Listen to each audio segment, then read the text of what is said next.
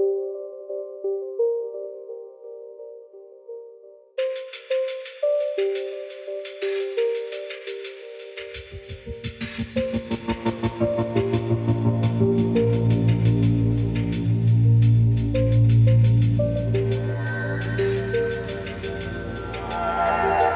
Sejam bem-vindos ao primeiro podcast do Treinar para Viver. Eu sou Daniel Cury e estou aqui hoje com meu primeiro convidado, meu queridíssimo amigo Vitão Sem Censura, também conhecido como Walker Blas do Ancapistão. Tudo bom com você, meu querido Vitão? Como é que você está? Eu, eu tô bem. Eu sempre vou rir desse Walter Blas do, do Ancapistão. Eu tô bem, como é que vocês estão? Fala, galera. E aí, beleza? Tudo, Tudo ótimo. Vocês? Maravilha. Bom te ter aqui, Vitão. Muito obrigado por ser o primeiro aqui, nossa, nossa estreia meio nervosa, meio gaguejante ainda. Faltou curso de comunicação aqui para o, o garoto, né? Ah, vai tranquilo. Mas vamos. Vai tranquilo. vamos que vamos. Galera, é o seguinte, nosso podcast aqui, a ideia não é só falar, obviamente, de treinamento, de esporte, daquela coisa toda, também é um papo livre. É lógico que, uhum. assim, para quem não sabe, é, eu já fui um obeso mórbido, eu cheguei a pesar praticamente 180 quilos e emagreci metade do meu ser humaninho, praticamente. Agora, eu, eu vou sempre rir quando eu falo ser humaninho. o ser humaninho é ótimo, vou plagiando Eduardo Sterblit. vamos que vamos. E a ideia é justamente assim, tipo, cada um tem a sua história com esporte, cada um tem sua história de treino, cada um tem alguma coisa a contar.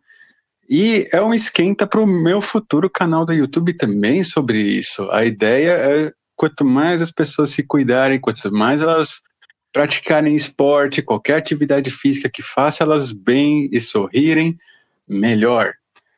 Vamos lá, meu querido Vitão.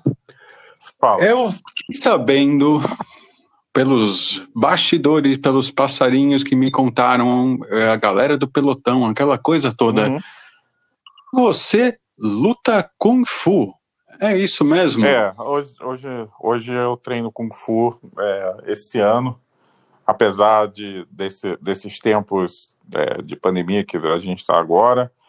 É, esse ano vai fazer 13 anos que eu faço Kung Fu.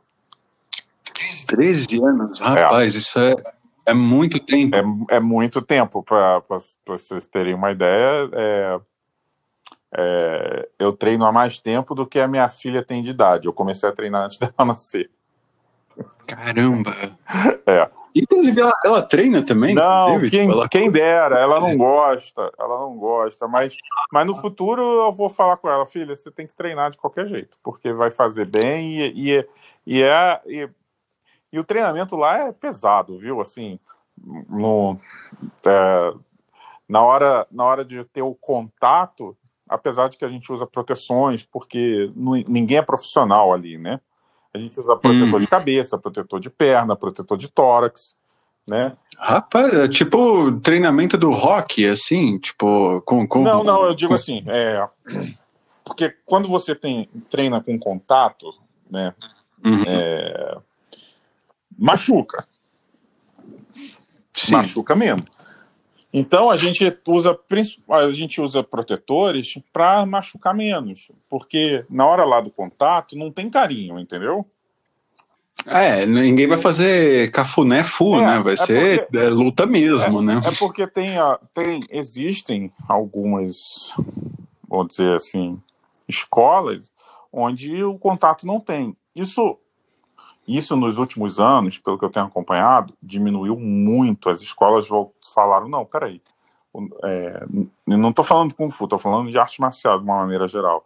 Teve uma época uhum. que era um uhum. negócio muito voltada para um campeonato muito leve, um negócio, sabe, só de marcar ponto, onde não tinha a, a pancada mesmo, sabe? E aí. Entendi. Porque, ó, ó, por exemplo, o Taekwondo ele é olímpico, certo? Certo. Taekwondo olímpico é uma coisa, o o taekwondo mesmo, arte marcial, é um troço completamente diferente, entendeu? Hum. Só, só um exemplo. Estavam tentando fazer isso também com karatê para ser um esporte olímpico, mas só que a, a, a trocação de porrada está muito mais voltado para um negócio tipo karatê combate. Você já viu karatê combate? Eu, eu sou um pouco leigo com artes marciais, assim, por exemplo, eu cheguei a fazer, por exemplo, judô quando era criança, até que foi o que já me salvou. Não, não tô falando disso. É, é, se Ah. você karatê combate, tipo, sabe o UFC? Sei. Agora tem um Sei. negócio voltado só pro karatê chamado karatê combate. Tem no Hum. YouTube tudo mais.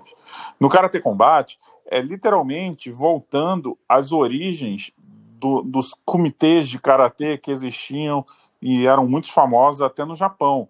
Tipo, tem knockdown, tem, tem, tem a porrada franca, tem jogar no chão. É sangue nos É, é olhos. um negócio é sangue nos olhos, meu. É, é, é negócio de, tipo, sabe? E antigamente os campeonatos de karatê, apesar de ser tipo três pontos, não tinha aquela coisa assim de fazer o carinho. Era os campeonatos de Kyokushin hoje em dia, o estilo Kyokushin de karatê, por exemplo, eles sempre, eles sempre mantiveram a, a porradaria franca, só que sem contato na cabeça. Eles passaram a permitir contato na cabeça quando eles colocaram um tipo de proteção com, com é, que cobre o rosto todo, enfim. Mas eles não tinham essa arrancada na cabeça, apesar de ser franco poder bater no, no, no corpo. Ah, Então, hoje em dia já tem, tipo assim, vale chute na cabeça, estilo Daniel Sam, É, então, estilo Karate Kid, rola esse tipo de O coisa? campeonato de, de karatê sempre foi permitido chute na cabeça. Caramba. É, ó, ó, aliás, muita gente fala que o, que o Daniel ganhou a luta com um chute legal, né? É, tem aquele papo do Cobra Kai, né? Que o, Mentira. que o Joe No campeonato de Fala, karatê, campeonato de karatê, eu, eu já perdi uma luta no campeonato de karatê que eu quase que eu fui praticamente knockdown porque o cara me deu um chute na, na cara. Jesus, É, que dor. eu, eu tinha, eu tinha por volta de uns 15, 16 anos. Tá certo que ele cometeu uma, uma infração, né? Porque nesse campeonato especificamente não podia segurar o oponente. Ele segurou a minha Hum. perna, me puxou, eu fui desequilibrado na hora que a minha perna saiu da mão dele e veio o chute na minha cara. Au. Mas, eh, assim, o chute não é ilegal. Ele ter me segurado era ilegal. Entendeu? Entendi. Caramba. E, e- e pegou, cara, de doer, doeu. Eu zuni na hora per- e perdi, acabou a luta. Eu falei, mas ah, já é? E valia isso? Porque na- nessa época, o que eu mais tinha bom era chute na cara e chute na lata de frente. Mas o, o chute lá do Daniel San, ele não é Hum. assim, em termos de campeonato de karatê de três pontos, como é que como era lá é, as regras da- que eles usaram naquele campeonato, não é ilegal. E vou, Uhum. vou dizer outra coisa sobre o primeiro filme do Karate Kid. Opa, vamos lá, fãs de Karate Kid, fiquem Apesar de espertos. toda coisa lá que. Do, treinamento de arte marcial é repetição. E, e o pessoal usou isso daquela maneira um pouco mais fantasiosa do, do insera carro, lixa assoalho, pinte a e Isso, wax on, wax off, É, aquela porque- coisa toda. Porque fazendo aqueles movimentos, ele quis forçar uma repetição e ainda é, aprimorar a força ali no, tá na, na mão dele, fazendo o wax on, wax off, né? Passa a cera, tira a cera. Uhum. Eu entendo, mas é, não, na vida real não funciona assim, mas a, a fantasia ali é legal. Mas É, pro filme e- não, e- ficou, não ficou ruim. Ela mostrou que o, um, assim, é, karatê não é só a luta, é um estilo de vida, enfim. A, a É, tem esse filme. jeito. Mas é. Hum, as lutas no, no, no campeonato deles lá foram muito, muito próximas da realidade. Tirando o, caramba. o chute lá da gaivota no final e o fato de que um moleque que ficou aprendendo karatê por três meses e bateu em faixa preta, mas, Que não faz menor sentido. mas é, e, e sem nenhuma experiência de luta. Agora, uma coisa a gente tem que dizer: o, o, no, no filme, o Daniel San, desde o início, apresenta coragem, porque quando o, o Johnny lá é, foi perturbar a, a, a Ali. A menina Ali, é. No início, ele foi lá, oh, deixa ela, não sei o quê. Ele apanhou porque ele não sabia lutar, mas ele, ele sempre teve coragem.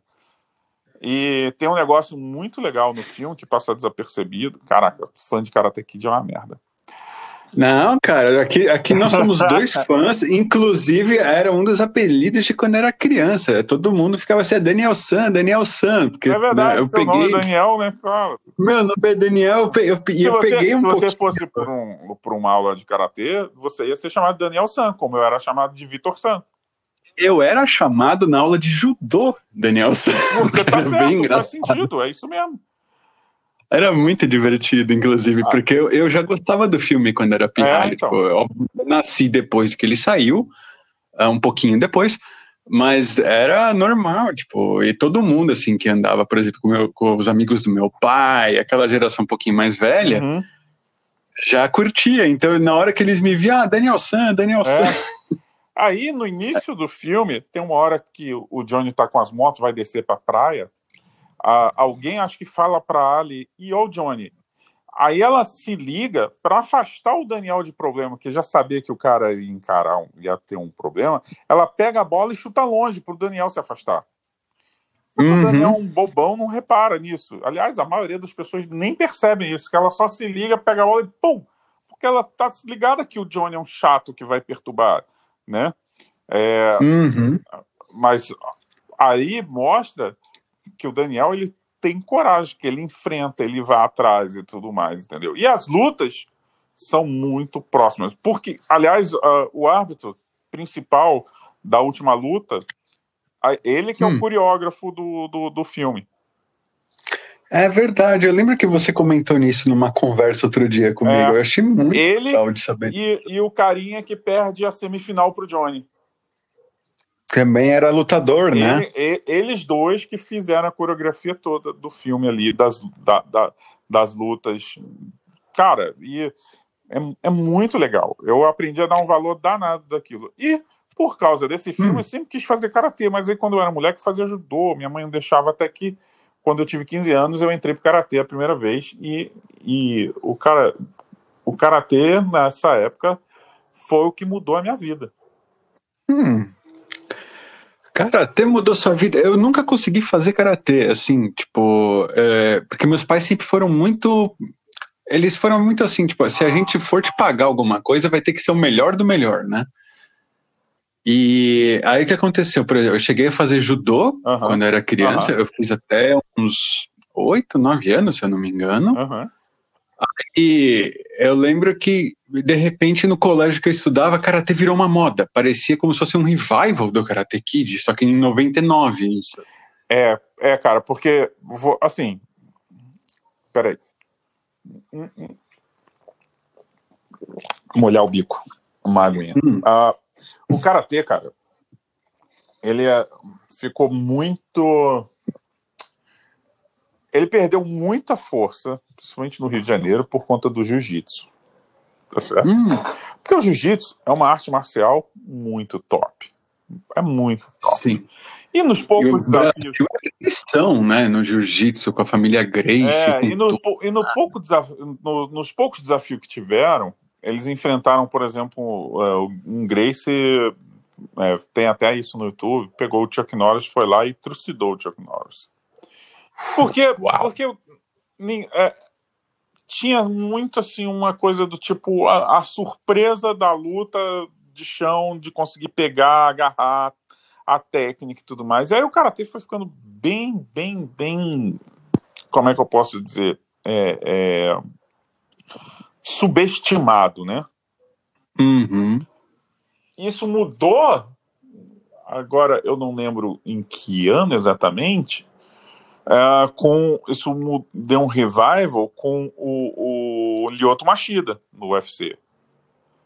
E Hum, não é- Ah, então um pouquinho mais pra frente, É, então. aí no UFC, tanto é que o UFC, apesar de ser um, um MMA, um mix do martial arts atual, completamente diferente do UFC que tinha antigamente. O UFC antigamente foi um negócio assim para divulgar as artes marciais para ver quem que era o melhor mesmo. Tipo, o cara fazia na mesma, na mesma noite mais de uma luta.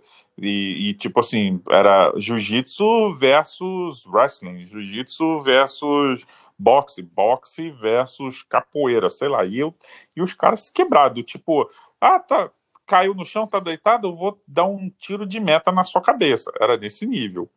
Nossa senhora. O que, é, o que era um absurdo, né?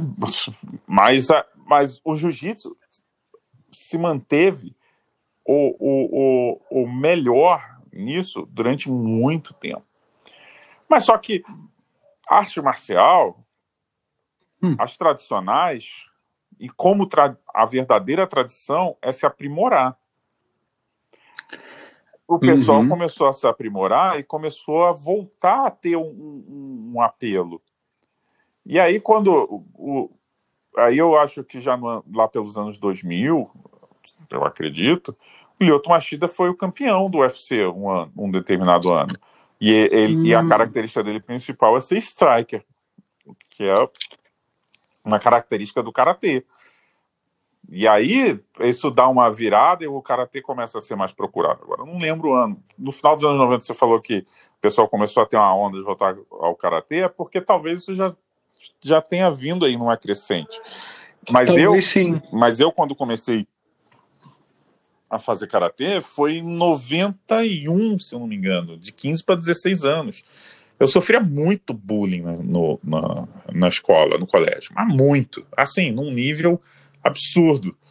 E, se, hum. e depois que eu fiz o karatê, quando eu estava com três anos já de treinamento, engraçado que na época que eu comecei a fazer karatê, o pessoal começou a fazer é, o kickboxing, né? Chamavam de boxe tailandês, mas era o kickboxing.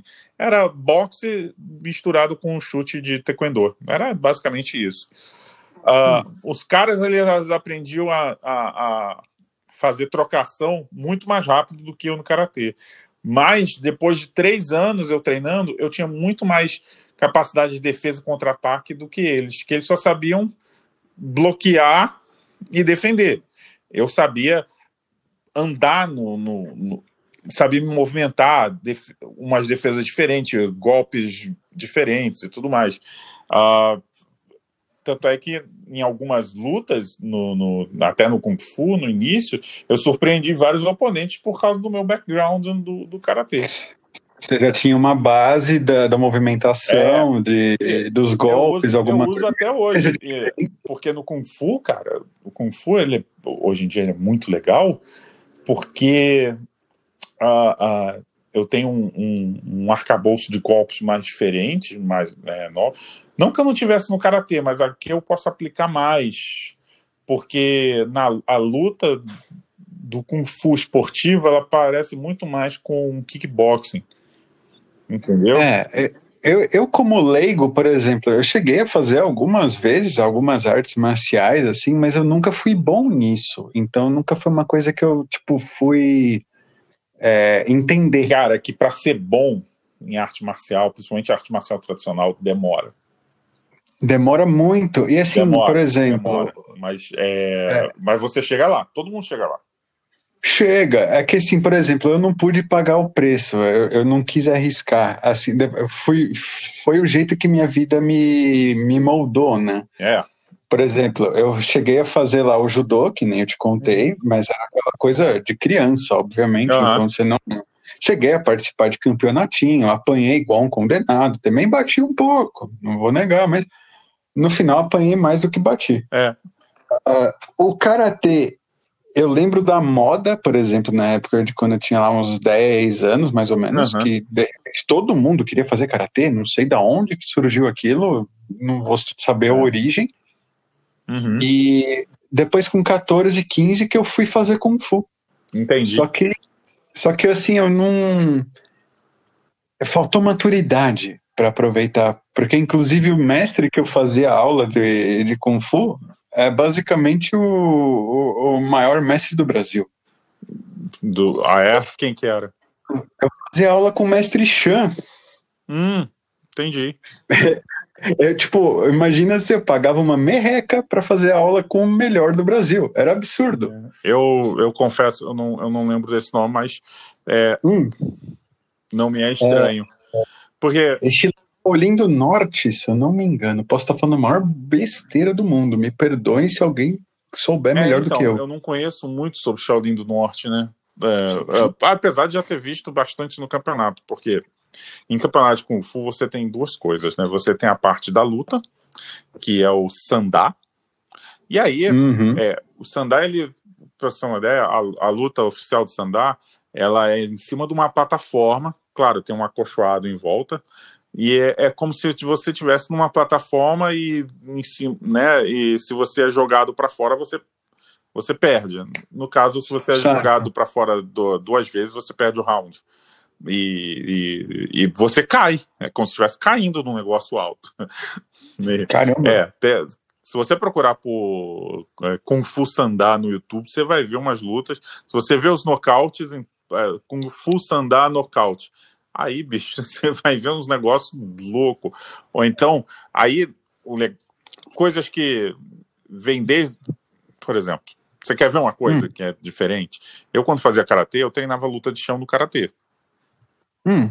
E coisa que o pessoal fala, mas, mas tem luta de chão no karatê? Ué, tem, ué. Foi a primeira coisa que eu pensei, realmente. Nunca ouvi falar disso. Tem, tem luta de chão no karatê, tem torção, tem chave, tem estrangulamento. Ué, mas isso não é só de. É, de judô? De judô? É, de jiu-jitsu? Então, no jiu-jitsu tem também. No jiu-jitsu talvez tenha melhor. Mas no, no karatê você também tem a parte de strike. Cara, tanto é que o pessoal do jiu-jitsu, para passar a ganhar, a continuar ganhando as lutas de UFC e tudo mais, eles passaram a treinar lutas em pé, como boxe e, e taekwondo, porque tinha que treinar, ué. Porque senão, uma uhum. hora eles iam encontrar um cara que eles não iam conseguir pegar, eles iam ter que se virar na mão também.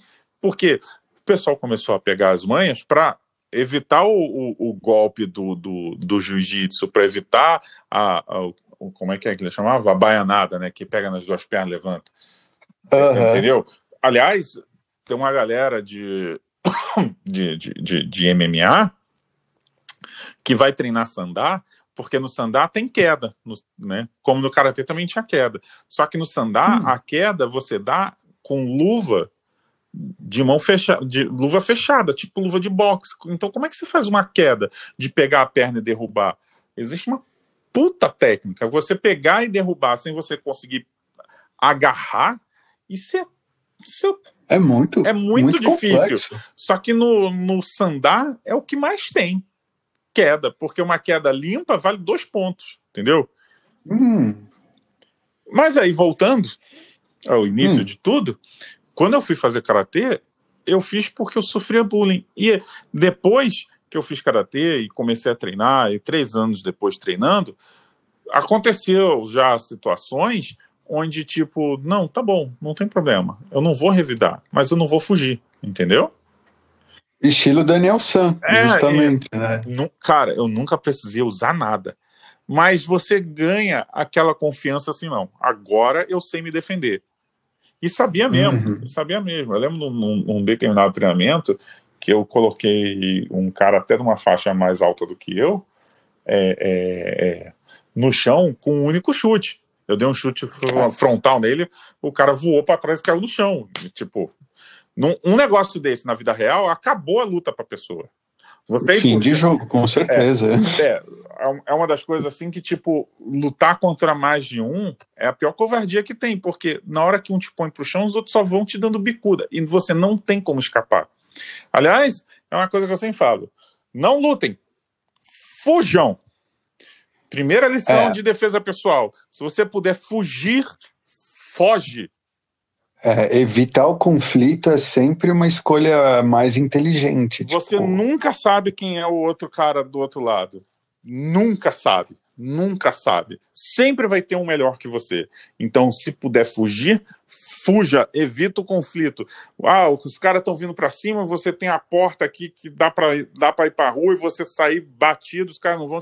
Cara, foge. Usa a porta. Foge. Não fica ali para ver se você vai conseguir lutar, enfrentar um, aí quando você vai ver tem três. Foge. Agora, tá encurralado, você não tem para onde ir. Tá vindo o cara, aí você bate primeiro. Não, e, e, o bom é que é justamente aquela ideia, né? Tipo, você saber se defender já te passa aquele. Você tem a segurança interna de você e isso reflete para fora. É, sim. Então, provavelmente, alguém que vai caçar encrenca também percebe um mínimo de alguma coisa que não vale a pena mexer contigo. Não, não sei. Os caras são muito malucos. Os caras não, é, não. É, enfim. A, Maluco tem para tudo, a, mas aquela coisa. Em, em, em, defesa pessoal, cara, você aprende que quando alguém tá afim de te caçar para arrumar problema, ele vai. Ele, ele, ah, claro. ele já, já, já veio na intenção. Já veio na intenção. É, ah, sim. Porque quando você, quando você é uma pessoa decente, cara quando você é uma pessoa decente, você não procura briga. Aconteceu um desentendimento que você quer ver?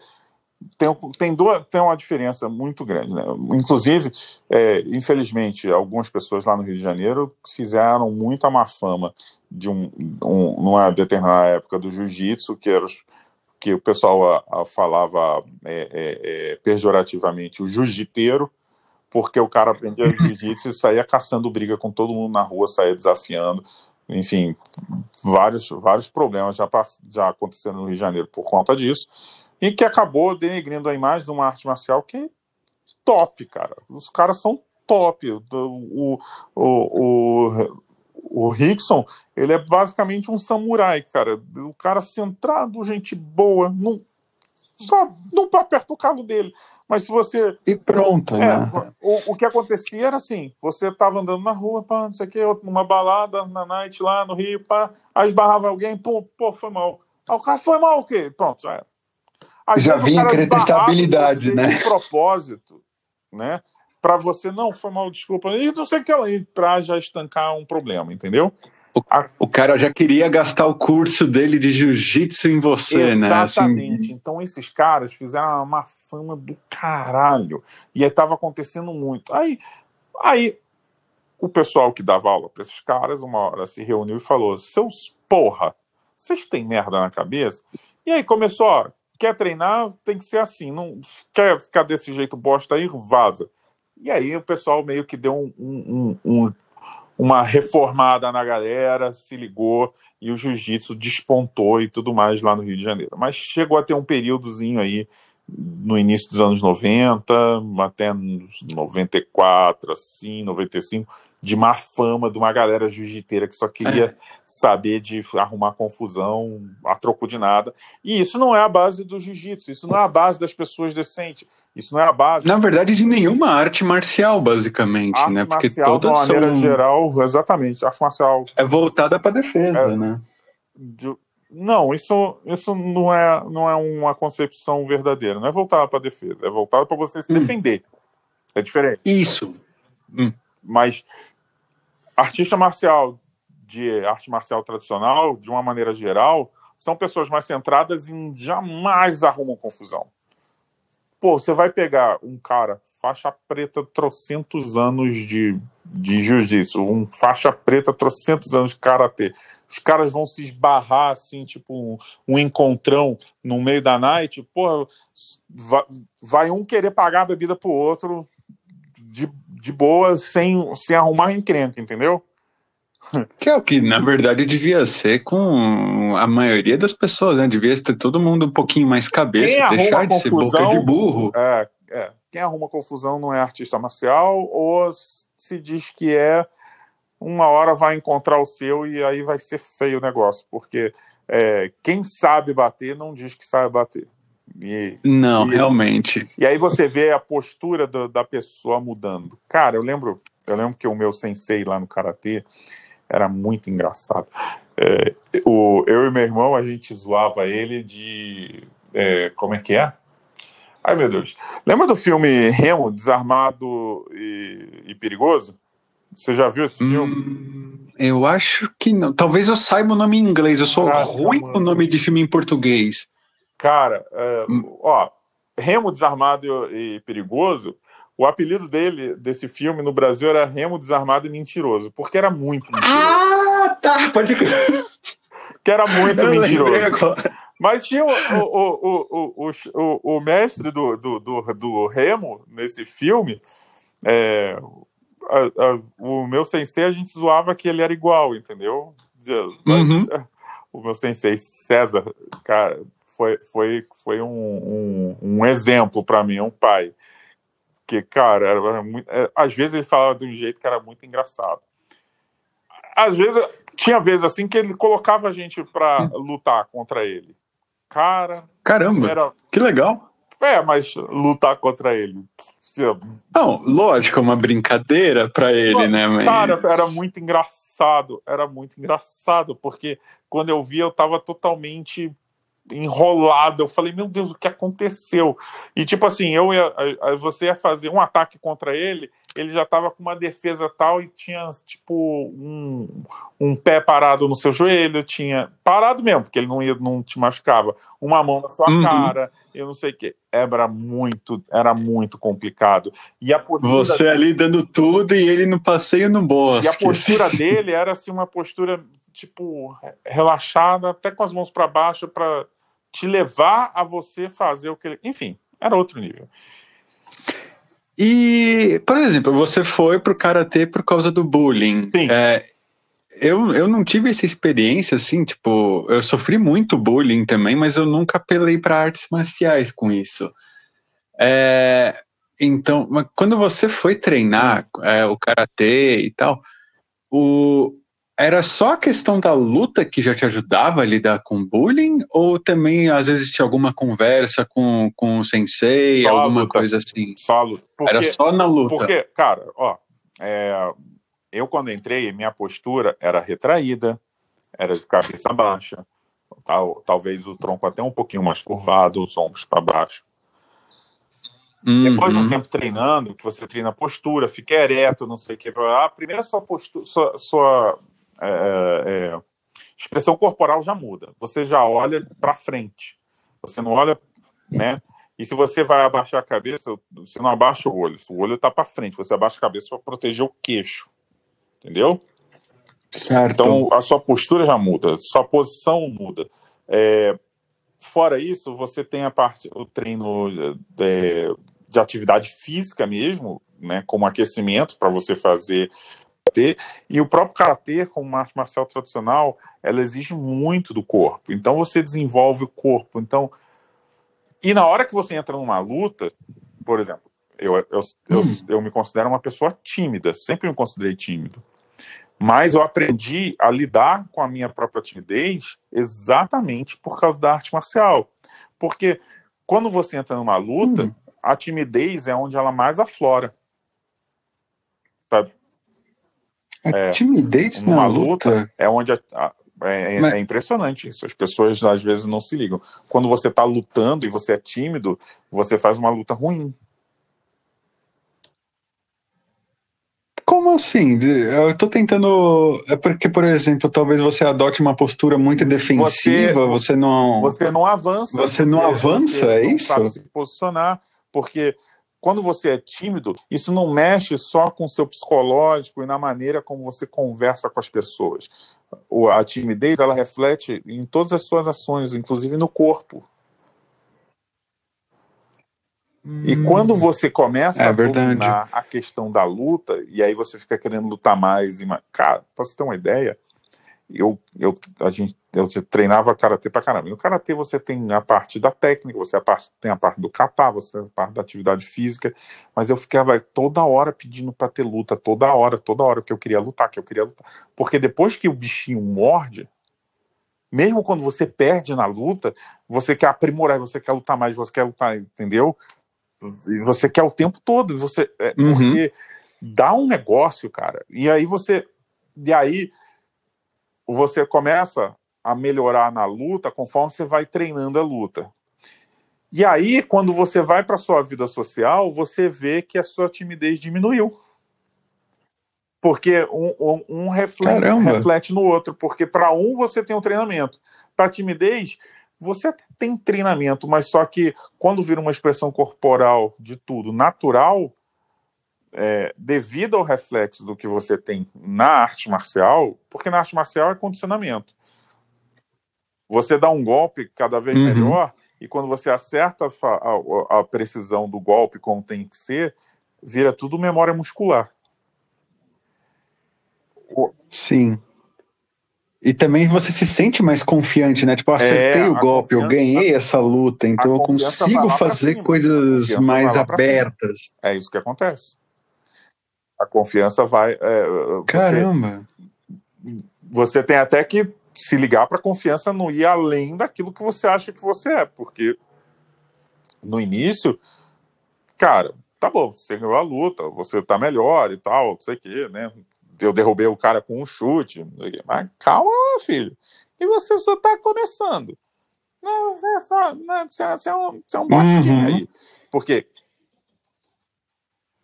cara, olha só, no, no Kung Fu mesmo, no Kung Fu mesmo, eu, é, quando eu fui fazer Kung Hum. Fu, eu já tinha feito Karatê durante muito tempo, já tinha uma certa experiência, noção de luta, de precisão, de golpe, esse tipo de coisa. E você já tinha feito judô fiz também? Um ano Não. judô só. Quando então foi o 10 anos de judô, depois, só 10 pegar a cronologia. Você pegou. Foi então o um judô, mó depois o karatê Não direto, e por último. com o mesmo sensei. Mas é, da primeira vez que eu fiz assim, que Uhum. foi direto, foi quatro anos seguidos. Depois mais outros três é, separados, né? Por conta de trabalho, enfim. Mas, ah, é, mas fiz karatê Uhum. durante muito tempo. E o Kung Fu, que aí um pouquinho antes do Kung Fu eu cheguei a fazer. é, é, como é que é o nome daquela arte marcial coreana? Tem um tempo. Hapkido. Fiz um pouquinho de Hapkido. Rapkido. E, e o mestre lá do Hapkido gostava muito de mim. Uma pena que eu não pude continuar, porque ele, ele dava aula é, em Pinheiros, que era perto da, da, da- minha casa, mas depois ele só passou, a, é, por causa de um problema que ele teve com essa academia lá, ele só passou a dar aula em Osasco, aí ficou muito longe, ficou na contramão. E aí um dia eu estava Ah, sem carro, fica muito complicado. Na, na, na- na revisão, e, e, e aí eu passei na, a pé na frente da, da, da academia recém-inaugurada de Kung Fu, que é onde eu treino até hoje, lá em Pinheiros, isso em 2008. Aí eu olhei, o mestre, que é o meu mestre, que é o meu mestre hoje, tá, tava lá dando Uhum. uma aula, aí tinha os out- outros dois instrutores deles lá dando aula, e o jeito, o aquecimento, as posturas, a posição, o jeito de dar aula era muito parecido com o que eu já tinha feito no karatê. Inclusive, eu já tinha procurado é, academia de karatê por ali por Pinheiros. Eu fui numa que foi super bem recomendada. Eu cheguei lá e falei, putz, é isso? Que bosta. Que bosta. Não vou falar quem é, mas eu falei que, que bosta. Eu Não, treinava mas- muito melhor que isso aí. E foi. é, entendeu? Eu falava, nossa, esse é o chute, que merda de chute que esse povo tá dando. E essa. É, foi por isso que eu não fiz karatê, porque também era a mesma coisa. Meus, eu, no caso, era muito novinho, mas meus pais, tipo, Hum. principalmente meu pai adorava artes marciais. E ele, na hora que ele viu assim os dois, três lugares que tinham Hum. assim viáveis de me levar, né? Ele, olhou assim e falou: Não, cara, isso aqui é, É, uma perda então. de tempo. Não, não É, vou pôr meu se filho seu pai aqui, conhece, não. ele consegue avaliar. Aqui eu já conhecia, entendeu? É isso. É, é, não. É, foi você eu- por você, eu conheci. claro. Aí é mais ainda, como o é que é critério é mais alto ainda. Um golpe, não sei o que, esse tipo de coisa. hein? Então, e aí, quando eu fui no Kung Fu, aliás, o estilo, é, o estilo é é, Fat, é difícil falar. Choi Lu Fat, Hum. é difícil falar. Choi, C-H-O-Y, Lei, L-A-Y, e Fat, F-U-T. É Choi Lu Fat. É, Uhum.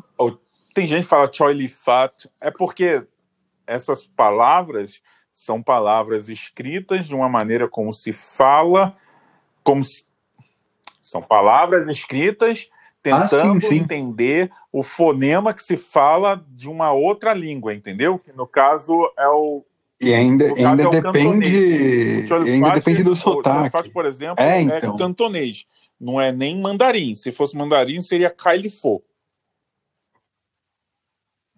Verdade, seria mai- bem mais fácil sei, até da gente falar, é, né? É Tipo, porque esse é o jeito de escrever em inglês o estilo do Kung Fu, porque o, o Kung Fu saiu lá da, da, da, da, China, foi para Hong Kong, de Hong Kong foi para os Estados Unidos.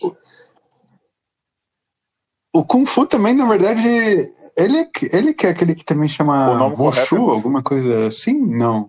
Wushu Caramba. não tem tradução. Wushu é Wushu. Se você quiser uma tradução, você chama Wushu ou chama de arte marcial chinesa. O negócio é que Uhum. depois da Revolução de 50, é, a China meio que quis. é, é, é, como é que eu posso dizer? Sim. Eles queriam basicamente acabar Eles- com a cultura eles deles, na verdade. tudo porque- e dar e como se fosse a É. coisa de não do estilo dos mestres, é coisa Ah. da China. Então unificou. Sim. Tanto é que hoje em dia, aí o pessoal fala, o pessoal costuma falar que na China mesmo, o kung fu, arte marcial de porrada, não sei o quê, é, é pior, né? A arte marcial tradicional é pior do que no resto do mundo. O que tem bom na Uhum. China, o que tem bom na, Na China é, é o sandá e o wushu é, é, olímpico, o, o wushu moderno. É. E tem uma coisa também, por exemplo, que, que nem eu te contei Hum. lá do, do mestre Chan. É, ele veio aqui para o Brasil nessa época que teve toda essa Porque revolução na fugiu- China, aquela fugiu desgraceira China e toda. Foi para Hong Kong Sim, por causa de perseguição. ele veio fugido de. ah, ele veio fugido justamente É. por causa disso. Ele saiu da China, foi para Hong É. Kong, e depois de Hong Kong ele veio para o Brasil. normalmente é o caminho. E a coisa mais bonita, na verdade, é muito legal, porque assim, o Mestre Chan hoje em dia, ele tem lá Aham. seus 80 e poucos, 90 anos já, ele já né, viveu de tudo nisso. E o mais gostoso de ver da história dele, assim, eu acho muito lindo, porque é, ele na China é considerado como se fosse assim, um embaixador da cultura Uhum. do, do Kung Fu, que não existe mais É. lá. É do tipo assim, ele é basicamente um arquivo Kong, vivo. né? Mas Da- a cultura, de uma maneira geral, ainda tem. é, ah, ó, tem, uma, tem uma entrevista perdida, que eles chamam, eles chamam de Lost Interview entrevista perdida, com o Bruce Lee. É, ela tá em inglês, em Uhum. preto e branco. E aí, o, aí o, o, o entrevistador fala para ele: o que, que é isso que as pessoas fazem né, nos parques, se reúnem, não sei o quê. Aí tem algumas coisas que eles ainda fazem, eles ainda fazem Tai Chi Chuan, muito, como atividade física. Sim. E eles fazem alguns exercícios que você vai ver, parece um, um maluco se batendo, né? Que ele fica é, girando o torso com os braços livres e ao mesmo tempo, né? Aí quando você gira para um lado, aí os braços giram num sentido, aí por exemplo a mão direita vai para frente, bate lá do lado esquerdo na frente e a mão esquerda vai para trás, bate lá do lado Hum. direito na parte de trás, batendo basicamente na altura do rim. Aí o cara fica fazendo esse Eita. girando para lá e para cá e a mão que nem um, um, um, digamos assim um a- a- um chicote leve se batendo assim, né, na Hum. altura da cintura assim para bater nos rins na parte da frente de trás. O pessoal faz muito isso lá. Isso é para ajudar os rins. Isso é para dar é, isso é para dar um Caramba. reforço, porque lá eles falam o, o rim é onde você tem onde você controla o corpo, é onde você tem é, onde você controla as funções é, da energia do corpo e tudo mais. Os rins têm que estar funcionando perfeitamente para você ser um bom lutador. Então é um exercício que eu faço de vez em quando aqui em casa. Eu fico me virando para lá e para cá e fico me batendo, paf, paf, paf, na parte da frente, Treinando o rim. para ele para fortalecer para fortalecer é, o, o, corpo para o funcionamento dele. O pessoal faz isso lá Hum, normalmente, mas isso veio do Kung Fu, isso veio do treinamento da arte marcial. Aí tem a, a acupuntura chinesa, esse tipo de coisa, entendeu? E aí, uhum. voltando ao fio, eu passando na frente, vi o treinamento falei, eu, é aqui que eu quero ficar, é, é aqui que eu quero. Eu quero que ele seja meu mestre um dia. E o meu mestre, meu Deus do céu, também é outro, é outro santo. É um, né, o meu sensei era um santo, esse é outro santo. Porque ele vive Hum, o Kung Fu de verdade. Não é assim, da boca para fora. Não é assim, ah, eu sou. ah, é, o Kung Fu é uma filosofia de vida. Não, ele, ele vive o Kung Fu de verdade. Como ele trata as pessoas, como ele age, como ele dá aula, como ele ensina. É impressionante. Ele é um puta exemplo de vida. Ele sabe o nome de todos os trocentos mil alunos que ele já teve na vida. Ele sabe o nome. Caramba. Ele sabe. E, e qual que é o nome dele? Qual, qual que é o nome dessa academia? Agora eu fiquei curioso. Ah, é, o, é o mestre de Paula da academia lá, Tchulifá, da, da, da, da, da Hunsim. Ele. Enfim, é, eu não quero dar muitos detalhes para. Vai, vai que o pessoal fica lá perturbando, mas ele é maravilhoso. É uma pessoa maravilhosa. Assim, é, eu tenho eu tenho por ele muito amor e carinho, porque é, ele é sensacional. E, e através dele, do- né, um dia, quando começou a abrir curso para instrutor, é que infelizmente eu não tô, da, eu não tô dando aula Hum. agora nesse, nessa época de pandemia, porque ah, primeiro que é o meu trabalho. Ah, então você já deu, você já deu aulas então lá na de, de academia mesmo, co- como, um instrutor auxiliar. Por quê? Que legal. É uma coisa que eu adoro fazer. Só não é ainda minha profissão por várias coisas. Né? Não- ah, eu tenho meu trabalho, eu tenho minhas responsabilidades, tenho aquelas coisas todas, mas depois de um tempo treinando, é, é, eu passei a dar aula também, por- mas não dei aulas, porque diferente de como foi com ele, né, é, porque eu sei um pouco da história Hum. dele, primeira vez que ele foi dar aula, o, o mestre dele, na época que ele treinava, e nem era o Cholifá ainda, era um outro estilo, chegou para ele assim, ô, dá aquecimento aí, dá a primeira meia hora de aula que eu tenho um negócio ali para fazer. Ele, oi? Eita, largou solto assim. Comigo não foi assim. Comigo ele deu curso, como é que dá aula, o que, que tem que cobrar, olha desse jeito, fala assim com o aluno, cuidado, que o, aqui é arte marcial, mas você também não pode, porque o aluno também é um cliente, não sei o quê. Deu todo, tem- deu todo o bizu, entendeu? Deu todo o bizu. Então não foi só um convite, mas foi do tipo assim, eu vou te convidar para ser instrutor aqui, eu vou te não, ensinar não, não, como é que não, faz é, isso. Na verdade, assim, quem, quem quer dar aula, É. todo ano tem um curso de instrutor e vai lá e se inscreve e faz o curso, cara. Ah, entendi. Eu fiz E aí você fez esse curso. muito tempo e aí pu- aí ganhei a, a- a- e durante o curso né, dei muita aula no início era muito é, nervosismo para passar depois você ri do seu próprio dos seus próprios erros na hora tipo é, é, Claro. é, é, você põe você, você quer falar por exemplo fecha os dedos e põe a mão no ombro para girar o cotovelo. Aí você fala, fecha os dedos, põe a mão no cotovelo e gira o ombro. Aí você fala, não. Pera É, aí, a mas questão assim, é, é, aí, como eu faço de frente, aí eu quero falar para o pessoal puxar a perna esquerda, mas eu tenho que ir na direita. Aí eu falo perna esquerda e vou na minha Uhum. esquerda. Como eu estou no espelho das pessoas, aí o pessoal fala esquerda ou direita. Ô, A, a, a esquerda de você, entendeu? Então, essas coisas a gente aprende a rir para descontrair, para não perder o ritmo da aula. Mas isso é só na experiência. Agora, claro. o aquecimento, como que tem que dar, a flexão, faz assim, faz assim, não sei o que, dá aula desse jeito, fala assim, cuidado, não fala, né, uma das coisas que eu tinha lá, é, por causa, Hum, a, a voz do Ancapistão, ela tem vantagens e desvantagens. Você sabe sim, qual que é a desvantagem da Porque voz é uma voz. in- Eu imagino que seja uma voz intimidadora, né? Porque é um grave tinha- poderoso. Aí você assusta É, os pau de rato, hora, né? Olha só, não se espantem com a minha voz. Eu falo alto mesmo, para vocês me ouvirem, mas é que eu, eu não, eu, eu juro, aqui é só coração. Eu quero o melhor para vocês. Eu não sou bravo, só parece.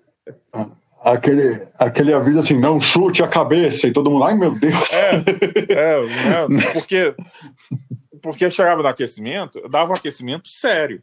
Aí ria de uma coisa ou outra Uhum. para descontrair, né? Às vezes acontecia uma coisa. Quer ver? Que nem é, tava dando aquecimento, aí tem, tem Hum. tinha dois alunos, é, é, tinha a Monique e tinha o. Caramba, como é que é o Uhum. nome dele, meu Deus? Ai, caraca. Me esqueci o nome do aluno agora. E- Mas eu falei, Monique, faz a, a, o alongamento mental e conta até 30 para todo mundo. Aí ele começou a contar. Eu falei, ué, a Monique mudou. Cara, foi. Foi meia hora, entendeu? Todo mundo, mas só que, tipo, Hum, é, é, essas coisas assim, quando dão uma quebrada de gelo, são bons e, e depõem um pouco a meu favor, que quebra um pouco essa imagem de, do, do, do, do vozeirão durão e tudo mais, entendeu? É, porque a, a voz assim forte Mas é, é legal no contexto É. locução, num contexto Quantas assim, vezes mas eu já não fui chamado a atenção, realmente. né? Por causa do meu jeito de falar. Uhum. Porque, porque senão assusta. E, é- e você não pode perder o seu aluno, pô. Claro. Claro. Não. Não, mas é, esses são os bizu do curso. Esses são as coisas da experiência. Mas é, da aula, qualquer um pode. Você sabe a técnica, é só ensinar. Mas como ensinar corretamente para cobrar, e muitas coisas é né, na experiência que você tem que se virar. Agora, o curso ele dá uma ajudada nesse Uhum. negócio. Mas para você se formar no curso, você tem que ter não sei quantas horas, Hum. can- não sei quantas é, é, carga horária de, de, de, de aula, seja observando ou dando aula, ou Sim. ajudando, ou treinando. E isso conta, faz o relatóriozinho lá das aulas e tal, para você poder. Você tem que ter umas boas horas de voo, afinal você está ensinando uma coisa Exatamente. E aí- importante. E aí você consegue né? dar aula e eu, e eu consegui isso a, a duras penas, porque o meu tempo para estar na academia era muito mais para eu treinar do que dar aula. Então, é- eram duas coisas em paralelo, embora É, tivesse mesmo É, centro, mudou né? alguns horários na minha, na minha vida, a partir 2016, 2017, eu passei aí a dar aula mais vezes lá, né? Mas tinha dias porque eu passei a trabalhar de madrugada e tal, não sei o quê. Só que até 2000 e, até o início de 2020, é, eu mudava meu horário de trabalho para a cada quatro semanas de madrugada para durante o dia. E aí enfim, numa salada qualquer eu conseguia estar lá mais tempo e tudo mais e tal, não sei o quê, e dava bastante, dei bastante aula, e é, para mim, cara, dar aula dar aula de Kung Fu para mim é a, é, é a parada Putz, Mexe com o cara, coração. É o que eu, é uma das coisas que eu mais gosto de fazer na vida. Sério mesmo, sério mesmo. E, e pra- assim, como mexe no teu coração, imagina que também, assim, você deve ter encontrado alunos que também mexeram contigo, de você pensar assim, pô, eu tô aqui ensinando e de repente você percebe que tá sendo aquele professor que faz a Cara, ó, diferença eu já tive, eu já tive na, na- eu no treinamento da pessoa. alunos- É porque assim, aí tem, aí tem o, o meu lado um pouco, vou dizer assim, crica, né? E aí, e aí eu vou culpar, Hum. eu vou culpar o karatê. Porque é o seguinte, Hum, no kung fu você vai evoluindo conforme vai passando o tempo, vai passando as faixas. Então, alguma uma coisa que você vê lá na frente que você está melhor, é um negócio que você melhora de uma faixa muito anterior, porque conforme vai acumulando. No karatê, uhum. é, você só passava de faixa se você fizesse aquele movimento da faixa branca o mais próximo da perfeição. E, Ah, entendi. Era, era, era, era como se fosse mais modular, É, não, né, o era como se conhecimento, né? Tipo, você tem que executar não aquilo executar, e tá ponto fora, final. não.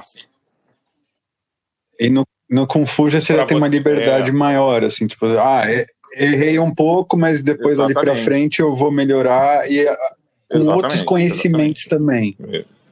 Entendi. É mais próximo que nem, por exemplo, de aprender um idioma, né? Exatamente, ah, uma coisa aprende- assim. É, mas você, você acaba. é, é, por um lado, é, você tem essa evolução natural, por outro, às vezes você pode estar lá numa faixa na frente e fazer um negócio errado numa faixa lá atrás. E aí você tem que corrigir, aí você tem que voltar para corrigir. No fundo, o resultado final. É ta- tapar É, um no buraco muito o distante. mesmo, né? mas são duas filosofias diferentes. É, e aí eu fico, às vezes, meio Hum. dividido na hora de ensinar e tal, não sei o quê, porque eu, mas aí a responsabilidade de seguir adiante, ou melhor, de fazer o aluno ir para frente ou para trás, para trás não, mas passar para uma próxima etapa ou não, aí essa decisão não fica muito comigo. Claro, Entendi, mas é fica claro, com o teu mestre. ele é, tanto é que ele é um mestre, eu sou um bosta. Pô, Não, e- né? é, Tanto é que. não. Duvida. Se tu é um bosta, o que, que eu Não, sou? O mas resto eu tô de falando, eu tô falando assim. É por isso que ele é mestre, Uhum. que ele sabe essas coisas. Sim. Eu acho que eu sei. E, mas na verdade ele, ele E- sabe muito mas, por mais, ele exemplo- sabe ver a técnica muito mais. É, isso é, é- é óbvio. Só que eu aprendi a ter olho de ver como é que é, como- né? hum, Não confundir os chutes, porque chute é a coisa mais difícil que tem para fazer, cara. Uhum. Chute é muito complicado. Eu era péssimo com chute. Eu, eu ainda mais que assim, eu, eu tenho uma flexibilidade Uhum. de beiro zero. Então, eu vou chutar assim, se minha perna chega na altura da barriga, eu já me dou um troféu assim, do tipo, medalha de ouro. Não ganharia nem participação, aquela medalhinha de, de latão Uhum. escrito honra ao mérito, mas pra mim, Uhum. eu ganhei a É, Olimpíada. É um fracasso nesse E aí, nível. eu passei, comecei a treinar com, com nessa escola em 2008. Inclusive, lá tem instrutores, tem professores desde essa época que moram no meu coração. E eu já dei aula para pessoas, Uhum. e pessoas olham para mim e falam: Não, eu quero ter o conhecimento da maneira que você tem de enxergar o detalhe. Mas aí, o que acontece? Essa, essa busca pelo detalhe fez eu virar instrutor, instrutor não, desculpa, árbitro de, de campeonato de Kung Fu. Não pro, não para luta, mas para a parte do, da, da forma, como a gente chama. Que no Karatê é kata, aí aqui no Kung Fu é o Kati. Mas É o kati, né? é um nome também que não existe. Aliás, Kung Fu também é um nome que não existe, tá? Tudo nome Vou, fantasia. vou dizer diferente, eu falei errado. Kung Fu foi como o Bruce Lee, se eu não me engano foi ele, difundiu a arte marcial, a mar- a arte marcial chinesa nos Estados Unidos. Foi, foi o, O nome que pegou, que pegou, assim, né? Que nem o, o pão francês não é pão francês, o Kung Fu, É, na verdade, não é Kung Fu. É, porque Basicamente é que Kung Fu isso. quer dizer fazer bem feito. É, Literalmente, tipo, a, o- a junção Ah, de duas palavras de, de repetição. Agora eu não lembro tudo. É repetição, mais é, é, é, aprimorar, porque o resultado das, dessas duas palavras, desse, que é o- são os símbolos, né, é fazer bem feito. Que é o. É. Aí por isso que o pessoal que treina muito, né, ele quer se aprimorar, ele não está preocupado em outra coisa a não ser se melhorar.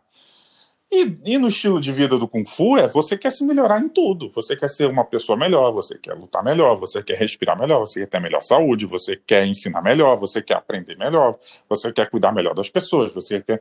Entendeu? Você quer melhorar, melhorar. é o máximo da melhorar, disciplina. melhorar, melhorar. Você quer melhorar em tudo, porque você quer fazer bem feito. Você quer Uhum. estar no, nível máximo de, de, de aprimoramento. E aí as coisas vão acontecendo de um jeito que, cara, é, é, me apaixonei pela arte marcial, por- esse, por esse negócio. E adoro, adoro a luta. Adoro lutar. Adoro E adoro estar tá ali, sair às vezes um pouco machucado, enfrentar as coisas. Nossa, cara, tem, tem umas vezes que você olha assim que em alguns momentos você senta assim, você vai no canto, você chora, você fala, nossa, não tô conseguindo tal coisa.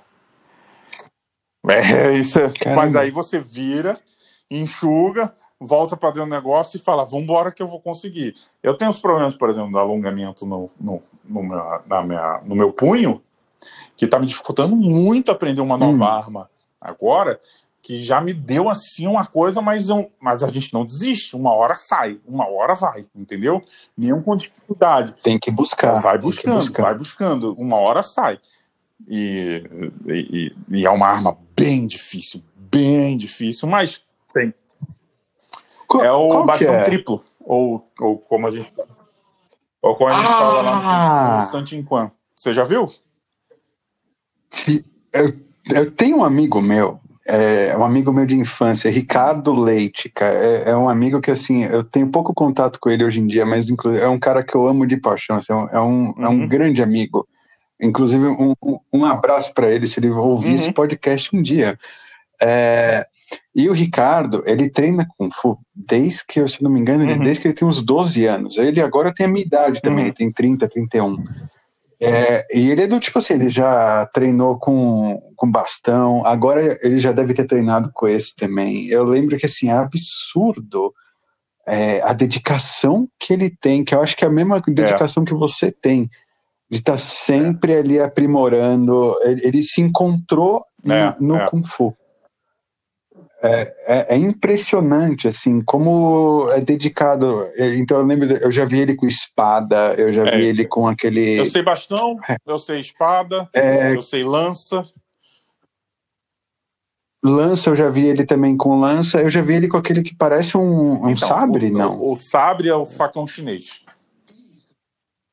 É. Isso, o facão chinês. Eu já Esse, vi ele com facão chinês espada, também. Eu não sei a espada, o que a gente chama de espada reta, né? Eu não sei ainda. Espada reta é um negócio lá do, do quarto grau, ah, de, tá. no, pelo menos no meu estilo. Cada estilo trata as armas ah, de uma tá. maneira diferente, mas no meu estilo, é, é. é, é a espada reta é só no quarto grau.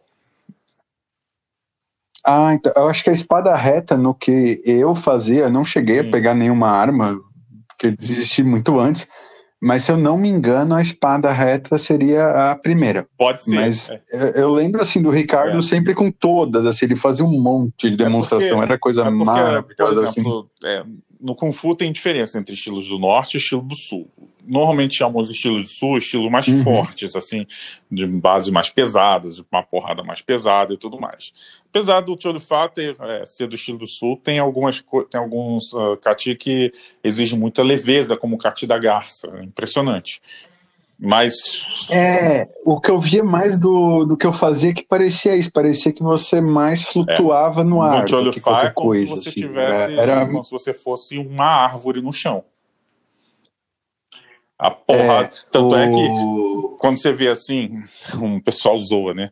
Características do Cholifá, é, você olha para o ombro de um cara que faz, faz Cholifá, você vê duas bolas grandes assim, forte no, no, no, lugar do ombro. Aquele ombro meio é, bodybuilder quase, né? O braço de uma maneira muito circular, é muito fluido, então o ombro fica gigante e fica forte mesmo. Entendi. É, é, e aí, o, o pessoal fica até falando, né, dessa zoeira que algumas artes marciais elas são muito retas, enquanto o Cholify é circulazona, é ampla, vai longe. E, é, é, e uma das características do Cholify é ser de força e muito uso de mão uhum. e perna o que deixa as armas para depois, que é tipo assim, a gente vai a gente aprende na mão para depois ir na arma porque uma hora a arma quebra. É, entendeu? Ah, sim, com certeza. E tudo isso é origem militar, é. né? Todas essa, essas histórias vêm de militarismo, né? É um, é, um, é um estilo relativamente novo. É tipo, tem hum. 150 anos, 160, alguma coisa assim no total. Posso estar totalmente Realmente, errado. uma arte marcial novíssimo. A criação dele, o, o Cholio Fa é um nome que o, o foi, foi é, é, dado pelo mestre, do, do, pelo cara que desenvolveu essa arte marcial, por cada, cada uhum. Eh, nome desse é em homenagem ao mestre que ensinou a ele um, um pedaço que depois ele unificou. Choi é um nome, ah, Lan é outro nome, Fat é outro nome. Eram três, Eram três mestres, mestres que foram construindo um trabalho. Ensinando uma mesma pessoa e daí ele desenvolveu esse negócio e daí ele passou a ensinar como se fosse o estilo dele, mas em homenagem aos três mestres dele. Basicamente isso. Entendeu? Nossa. Então, o Chanfar hum. é, um, é um estilo razoavelmente novo, mas com, é, é, com, com, como é que eu posso dizer? Raízes muito antigas, porque esses mestres eram muito antigos, entendeu? É, de hum. estilos mais antigos ainda, mas mas a, a, a, criação, a fundação do estilo tem aí 150, 160, 170 anos, eu não lembro exatamente quando, entendeu? É. Que bacana isso. E, e, e se você for ver, é um dos maiores estilos que tem hoje em São Paulo em termos de, de, de alunos e, e, e, mestres e escolas. Caramba! E Pinheiros é um foco né, da, das é. artes marciais, né? Geralmente é um bairro que é. tem muito, muitas academias de luta é assim, em geral. Mas, é, é, se, vou, se você for ver, lá é onde tem de tudo, mas o Kung Fu no São Paulo é gigante. Inclusive, é, os campeonatos estaduais né, dos outros estados tem um dia só de campeonato e boa. No, né, no São Paulo tem que ter três. É, tem que ter Caramba. duas seletivas e o estadual mesmo. É, Nossa. Porque você tem que ter duas seletivas para o estadual, porque é muita gente. E aí, quando você vai ver no Campeonato Brasileiro, Caramba. que une todos os estados, aí você tem uma quantidade máxima de alunos por estado para competir, você vê uhum. que é, é, os, os paulistanos normalmente é, têm muita vantagem, porque para você passar em duas seletivas e ganhar o campeonato paulista para você poder se classificar para o brasileiro, você já enfrentou uma galera muito, muito top. Porque tem muita gente treinando. Que entendeu? legal. E aí chega no Campeonato hum. Brasileiro, é, é, vira assim, basicamente, um, um, um, um, quem São Paulo vai ganhar. Quando Caramba. que o São Paulo não ganha? Quando o outro estilo do outro estado é alguma coisa ligada ao mesmo estilo que, que eu treino. Muito raro ser outro. Ah. E, muito e muito provavelmente esse, essa, essa pessoa que está treinando de outro estado que tem a chance de ganhar já foi discípulo ou é discípulo do meu mestre. É. Caramba! E mudando um pouquinho, mas assim, seguindo ainda nessa linha, na verdade, que eu hum. fiquei curioso. Por exemplo, é, como, como eu te contei, como você já sabe também, eu já fui uhum. obeso, uhum. aquela coisa toda e tal. Eu sempre tive muita dificuldade com uhum. mobilidade. Eu sempre fui muito uma pessoa muito travada, assim, ah, o peso já não ajuda e também eu já era, antes de engordar tudo, eu já era lerdo. Uhum. E depois eu ainda descobri que eu tenho um problema de vista, né? Para quem não sabe, é, eu não tenho a visão periférica. Meu olho basicamente só enxerga uhum. para frente, o que é bem estranho de lidar. Agora, minha pergunta pro Vitão, instrutor. Hum. Alguém que tem todas essas adversidades tem chance de, de aprender o Kung Fu ou o Karatê, mas e, e mais ainda, ela tem chance de brincar num campeonato? Tem. Ou você acha que vai, não, vai ser detonada em dois tem. segundos? Esse, você, você vai ter uma dificuldade a mais. É, uhum. Numa luta, como você consegue se movimentar e se defender, Uh, você vai ter que ter uma talvez uma postura mais defensiva, porque você pode não enxergar um golpe vindo lateralmente, então você vai ter que estar sempre protegido. Sim. Mas, por exemplo, quando eu ponho lá o capacete de proteção, já viu um capacete box que você fecha assim para evitar uma pancada mais forte, mais dura? Já tem, já até usei, é, inclusive. É, Grande ele, feito é, da minha vida. Como ele, como ele tem uma camada grossa para evitar o impacto do lado, quando você põe assim no seu rosto, uhum. você perde um pouco. A gente já perde um pouco da visão periférica. É. Eu perco mais ainda no meu não, caso. Não, talvez para você não faça nenhum efeito. Mais cego ainda com aquilo. Porque você já não tem? É, não, ele faz até. Ele me tira um pouquinho é, mais, então. na verdade. Eu fico mais restrito ainda. É quase como se eu fosse é, um então, sniper. Mas, o, qual que é o negócio? Você vai, você vai, você, hum. se você consegue enxergar o seu oponente onde ele está na sua frente, é, é uhum. você sabe aquele negócio assim de filme que um cara dá um golpe, o outro defende, ataca, ou ele defende, fica sempre nessa coisa de defender, defender, não sei o que lá, e tira o golpe, tira o golpe, tira o golpe, tira o golpe. Isso não existe, tá? Uhum. Não. Ah, não? Não. Zero condições. Caraca, você sabe velocidade que é um, um soco mesmo, bem dado? Não tem essa. Não. Você consegue, é... no máximo, estar tá numa posição onde você se defende, onde você tira e defende a Você faz o treinamento.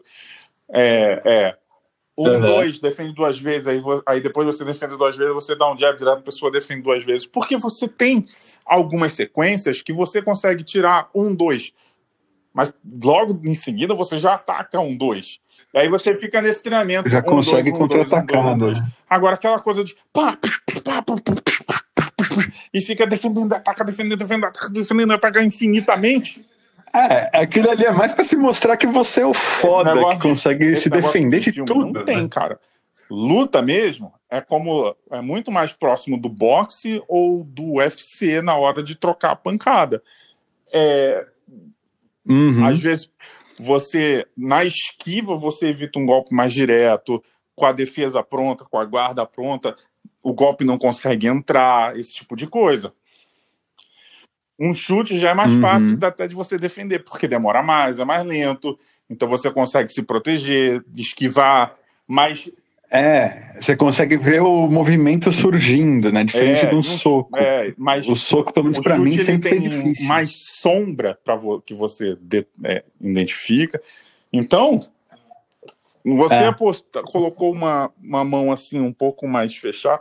Você até consegue na trocação, tipo, e caramba, tá vindo tá vindo um cruzado, tá vindo um gancho, não sei o quê. E aí você não pode ficar com a cabeça parada e tem que estar tá uhum. movimentando para proteger, fechar e tudo mais, para não ficar aquela porrada franca. Senão você vai entrar um golpe atrás do outro. Mas se o cara tá te batendo, a não ser que o cara seja o carinha do uhum. jabá, você pode bater nele. E na hora que o cara tá te batendo, e... se ele tá te batendo pá, pá, pá, pá, e você tá assim, uma hora, ele tá com a, alguma parte do corpo dele aberta. Por isso que em luta séria, uhum. não tem aquela coisa assim do um, dois, três, quatro, e o cara vai só apanhar, não vai fazer nada. Só se o primeiro pegou, já desbarateou o cara e você aí você vai pro nocaute, que aí você só tá finalizando. Até porque geralmente são lutas do mesmo nível, né? Então não, não rola aquela coisa, ah, grande mestre é, contra um Zé Mané, porque aí realmente o grande mestre dava é, três hits e acabou. Numa luta mesmo, do mesmo jeito que você bate e dói lá, ele pode te bater e doer aqui. E se você der a primeira e não acertar, ele vai se defender hum. e acertar você. Entendeu? E você já teve alunos assim nessa condição? Tipo, um, um aluno que de repente tinha alguma dificuldade um dos meus, um dos meus professores, motora, um ou... dos meus instrutores, ele tinha 12 graus de miopia. Eu não sei se é a mesma coisa. É bem diferente, mas não é. deixa de ser ruim. 12 e graus de miopia é, é, bem difícil. e ele fala assim, não enxergo nada depois de um pau na minha frente. Não, 12 graus de miopia, realmente você Exatamente. não vê nada. Como é que ele vai se defender? É, é bem é diferente da minha condição. A minha condição, eu sou. Você vê tipo um funil. É, tipo por exemplo, um, eu pedalo. Um pequeno na frente, assim? Mais ou menos, porque assim, é, a imagem que você mostra no Google, por exemplo, da minha condição, para as pessoas entenderem, eles fazem como se fosse assim um tubo preto e eu enxergo é, o centro. Foi, foi a que questão, a questão é que é, só que eu não vejo tudo preto. Imagina que assim, eu olho para frente e o lado não existe. Mas como ele não existe? Ele não existe igual, por exemplo, você não olha atrás da sua não, cabeça. Não, é... é tipo sim, simplesmente não processa, tipo não tem, eu, não eu tem entendi, imagem. Eu entendi. É, é, isso daí né? vai criar é um negócio meio mais, louco. Mas você consegue lutar. Cara, olha só. Pessoas que treinam, hum. que, que treinam com Fu, é, inclusive, tem uma aluna já de longa data que é, ela tem algum tipo de, de paralisia, eu não sei, que, por exemplo, as armas hum. que normalmente a gente faz com a mão direita, ela tem que aprender, ela tem que fazer na mão esquerda porque ela não, que a mão direita dela não ia conseguir. Entendeu? Ela não consegue segurar, por exemplo, a Ela, por exemplo, ela vai, ela vai treinar, ela vai, é, hum. ela anda com ajuda né, de alguma coisa, ela põe a. Aí depois, quando ela vai fazer a forma, ela põe a, a, a, acho que a moleta no chão e faz a forma, do jeito que ela consegue, mas faz. Entendeu? Ela é faixa preta. Entendi. Óbvio, óbvio, Caramba. óbvio. A gente não põe ela para lutar. Lógico. Lógico. Claro, claro. Lógico. Não, não... Meu Deus do céu. Mas existe uma categoria, de repente, de lutar, por exemplo, que nem eu sei que no ciclismo, por exemplo, é, eu uhum. pedalo e se eu chegasse para alguém, e, porque assim, a, a, vantagem da minha condição do olho é que se eu calar a boca, é, ninguém é, sabe. Cara, eu... Só que, só que seria irresponsável da minha parte, por exemplo, entrar numa competição de ciclismo de estrada que você pedala 60 por hora com aquele pelotão, todo mundo empacotado, parecendo embalagem de, de, de e pacote e você chinês. Só um ponto na sua frente, né? Ah, e eu só enxergo na frente, eu não vejo de lado, o cara me passou, causou um acidente e é, derrubo 10. Então. Né? Mas na luta, isso daí então, te... é só um, uma coisa a mais, ah, se... é um, um detalhe, detalhe, porque você não é cego. Se você fosse cego, tá aí sim você teria muita sim. dificuldade de lutar, não tem jeito. Ah, sim, até porque é, é para mas... aprender.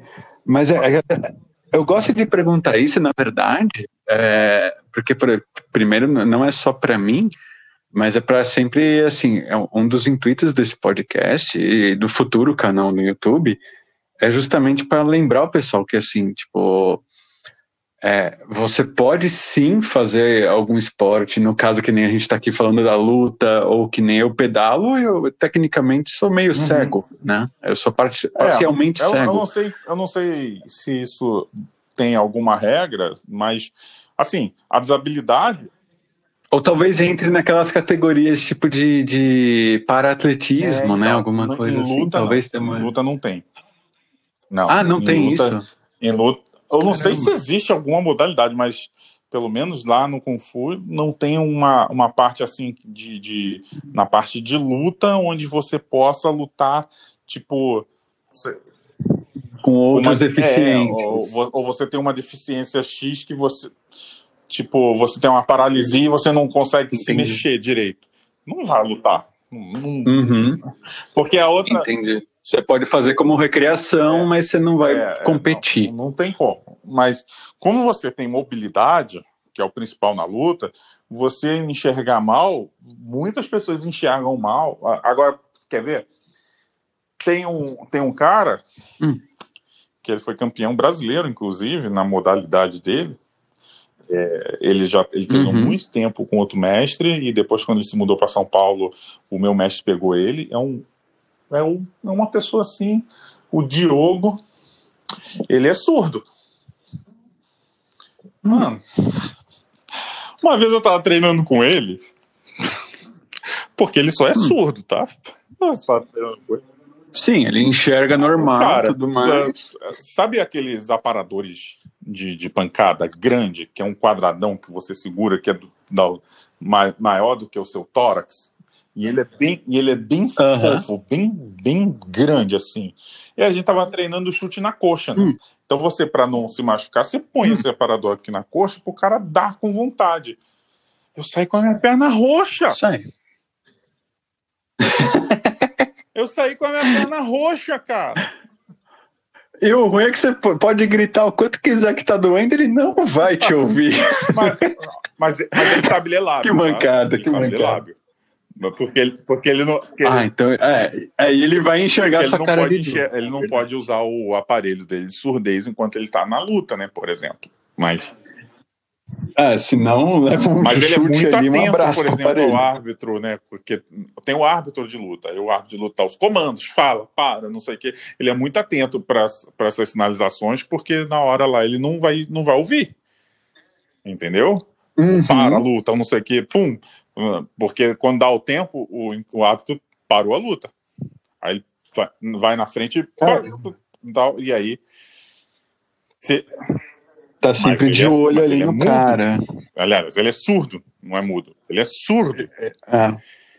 E é Caramba. é um brasileiro. Então tem desabilidades e desabilidades. Se você é, é, consegue, tem mobilidade normal, Mas Uhum. se você tem um problema de visão, não vejo problema do porquê você não lutar.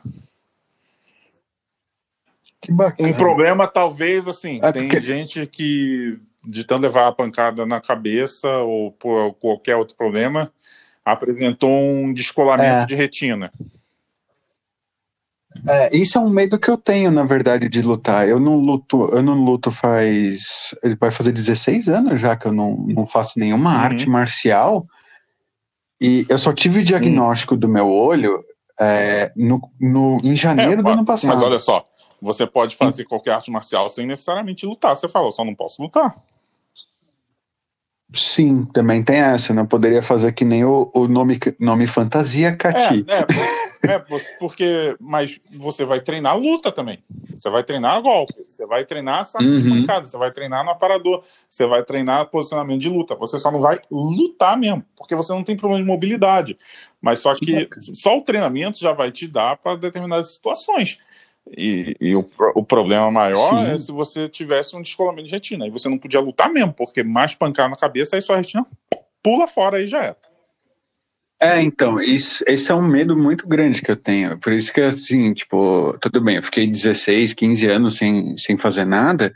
E aí, quando eu tive esse diagnóstico, assim, no começo do ano passado, que eu fiquei pensando, eu falei, ok, luta tá realmente fora. Mas aí, por exemplo, eu conheci você, eu conheci, por exemplo, a Tainá, que é uma grande amiga, Uhum. queridíssima, que também chegou para mim e falou: Ah, tô fazendo Muay Thai agora. Eu tenho outra, outras pessoas que eu conheço que também estão no Muay Thai. Eh, em outras lutas também, eu tenho amigo do Karatê, eu tenho amigo do Kung Fu Uhum. também, além de você. E aí eu fico ouvindo as histórias e você fica com aquele. pa- Parece que vai dentro daquele É, comichão. é, você, cara, é- tipo, ah, eu quero, eu quero fazer, mas eu tenho medo de apanhar na cara e de repente Então, fica mais mas- sério. Por exemplo, se você fizer o karatê ou o kung fu, você fala: olha, gente, só não posso lutar, eu sou praticamente cego. Você não vai lutar e vai fazer todo o resto. Uhum. Pronto. Resolveu o seu problema. Você vai fazer as habilidades, você vai aprender as habilidades todas, você vai aprender a chutar, golpear, você vai aprender as formas, o cati, o catar, ou seja lá o que for. Você vai f- fazer saco de pancada, você vai fazer é, golpe no aparador e tudo mais, você vai aprender a saltar, fazer uns. Né, vai aprender a usar arma, vai aprender Entendi. um monte de coisa. Você só não vai lutar. Olha aí- e só. aí vai- então, realmente. Tudo isso vai te melhorar em tudo. Até um dia que você vai falar, então, eu vou dar um jeito de proteger o meu olho e vou lutar, porque o bicho pega, porque a vontade. Vai viciando, É. né? É, é igual a bike, né? Tipo, eu Uhum. tenho isso com a bike. Tipo, eu, eu sempre pedalei e, e não, não sabia do olho. E depois do olho, eu falei, eu vou continuar pedalando. Você continua com aquele bichinho te mordendo é, todo dia. Exatamente, não tem jeito. A única coisa é que, por exemplo, quando eu tô num, num pelotão ou quando eu tô num, num, pedal em grupo, alguma coisa, é, eu sempre, se eu tiver com gente que eu conheço, que eu me sinto confortável de falar do olho, aí eu chego e falo, "Ô, por exemplo, o Abud, que é um outro amigo meu do pelotão, um queridíssimo amigo, eu chego, eu chego pra ele e falo, Abud, você sabe do meu olho, então, tipo, se tiver vindo um carro aí na marginal, dá um toque pra mim, pra eu não mudar de faixa, porque de repente o carro me rasga ao meio. Uhum. Mas aí eu tenho essa, eu tenho essa vantagem, né? Tipo, eu vou fazendo o meu melhor, mas tem hora que eu chego, tipo, por favor, alguém me guia, porque só o barulho não tá dando É certo. verdade. Mas é, é bacana saber que, por exemplo, e- e- e- que tem como as pessoas encararem isso, porque, tipo, é um receio que eu tive. Eu, eu gordão, eu aí com problema visual, eu, eu encontrei o ciclismo, que foi o que mexeu com o meu coração, acho que da mesma forma que o, que o Kung Fu e o Karatê mexeu com o Cara, meu coração. É, E é legal saber isso, tipo, que você pode encontrar um esporte que que te faça bem assim e que Cara, você pensa, queira você- melhorar é, é, e praticar. pessoas com desabilidades fazem toda, toda sorte de esporte. Inclusive, tem pessoas com desabilidades sérias de mobilidade que fazem Kung Fu. Uhum. E estou falando mobilidade do, do nível daqueles que sobem em cima do skate para andar. É, é, Caramba. né? Mas aí a pessoa acaba desenvolvendo, tem um pouco mais, anda com muleta, com as perninhas lá, mas na hora Uhum. de ir pro, pro, pro, pro, pro- é, é, é, pro tatame para mostrar a forma é sem e, e fica ali no chão e vira para lá, vira para cá e não sei o que, pá, não sei o que. Cara, aí você vê aquela pessoa ali. Ele cria o jeito gente, dele, né? Tipo, na verdade é o único. para ele, né? No caso, o professor dele adaptou, adaptou para ele como que ele tem que executar os uhum. movimentos sem a mobilidade que a gente tem, mas ele foi lá e fez. Tem, é, eu já dei aula para um aluno que tem síndrome de Down. Uau! Como é que foi isso, cara? E agora, e isso, eu acho muito legal é, essas histórias você, assim, você, porque ele, treina, ele treinava junto com todo mundo. Normal. Normal. Tranquilão, tranquilão. Você percebe que ele tem uma desabilidade em alguns pontos, hum. mas você vê que ele treina com mais dedicação e mais forte do que muita gente por aí. É verdade. É verdade. Geralmente é isso mesmo não que sei, acontece. Como você tem um, uma pedra no seu sapato, você acaba querendo compensar. Eu não sei, né? porque eu não, tipo, você entendo, quer mais. Eu não entendo o que, tá, o que tem na, por trás da mente de uma pessoa de síndrome de Down. Eu não entendo. Eu não sei. Eu não posso chegar e falar é, assim, ah, eu, é a, eu é a pessoa ou a síndrome faz, tem esse resultado. Eu não sei. Eu não sei. Eu não, eu não sei.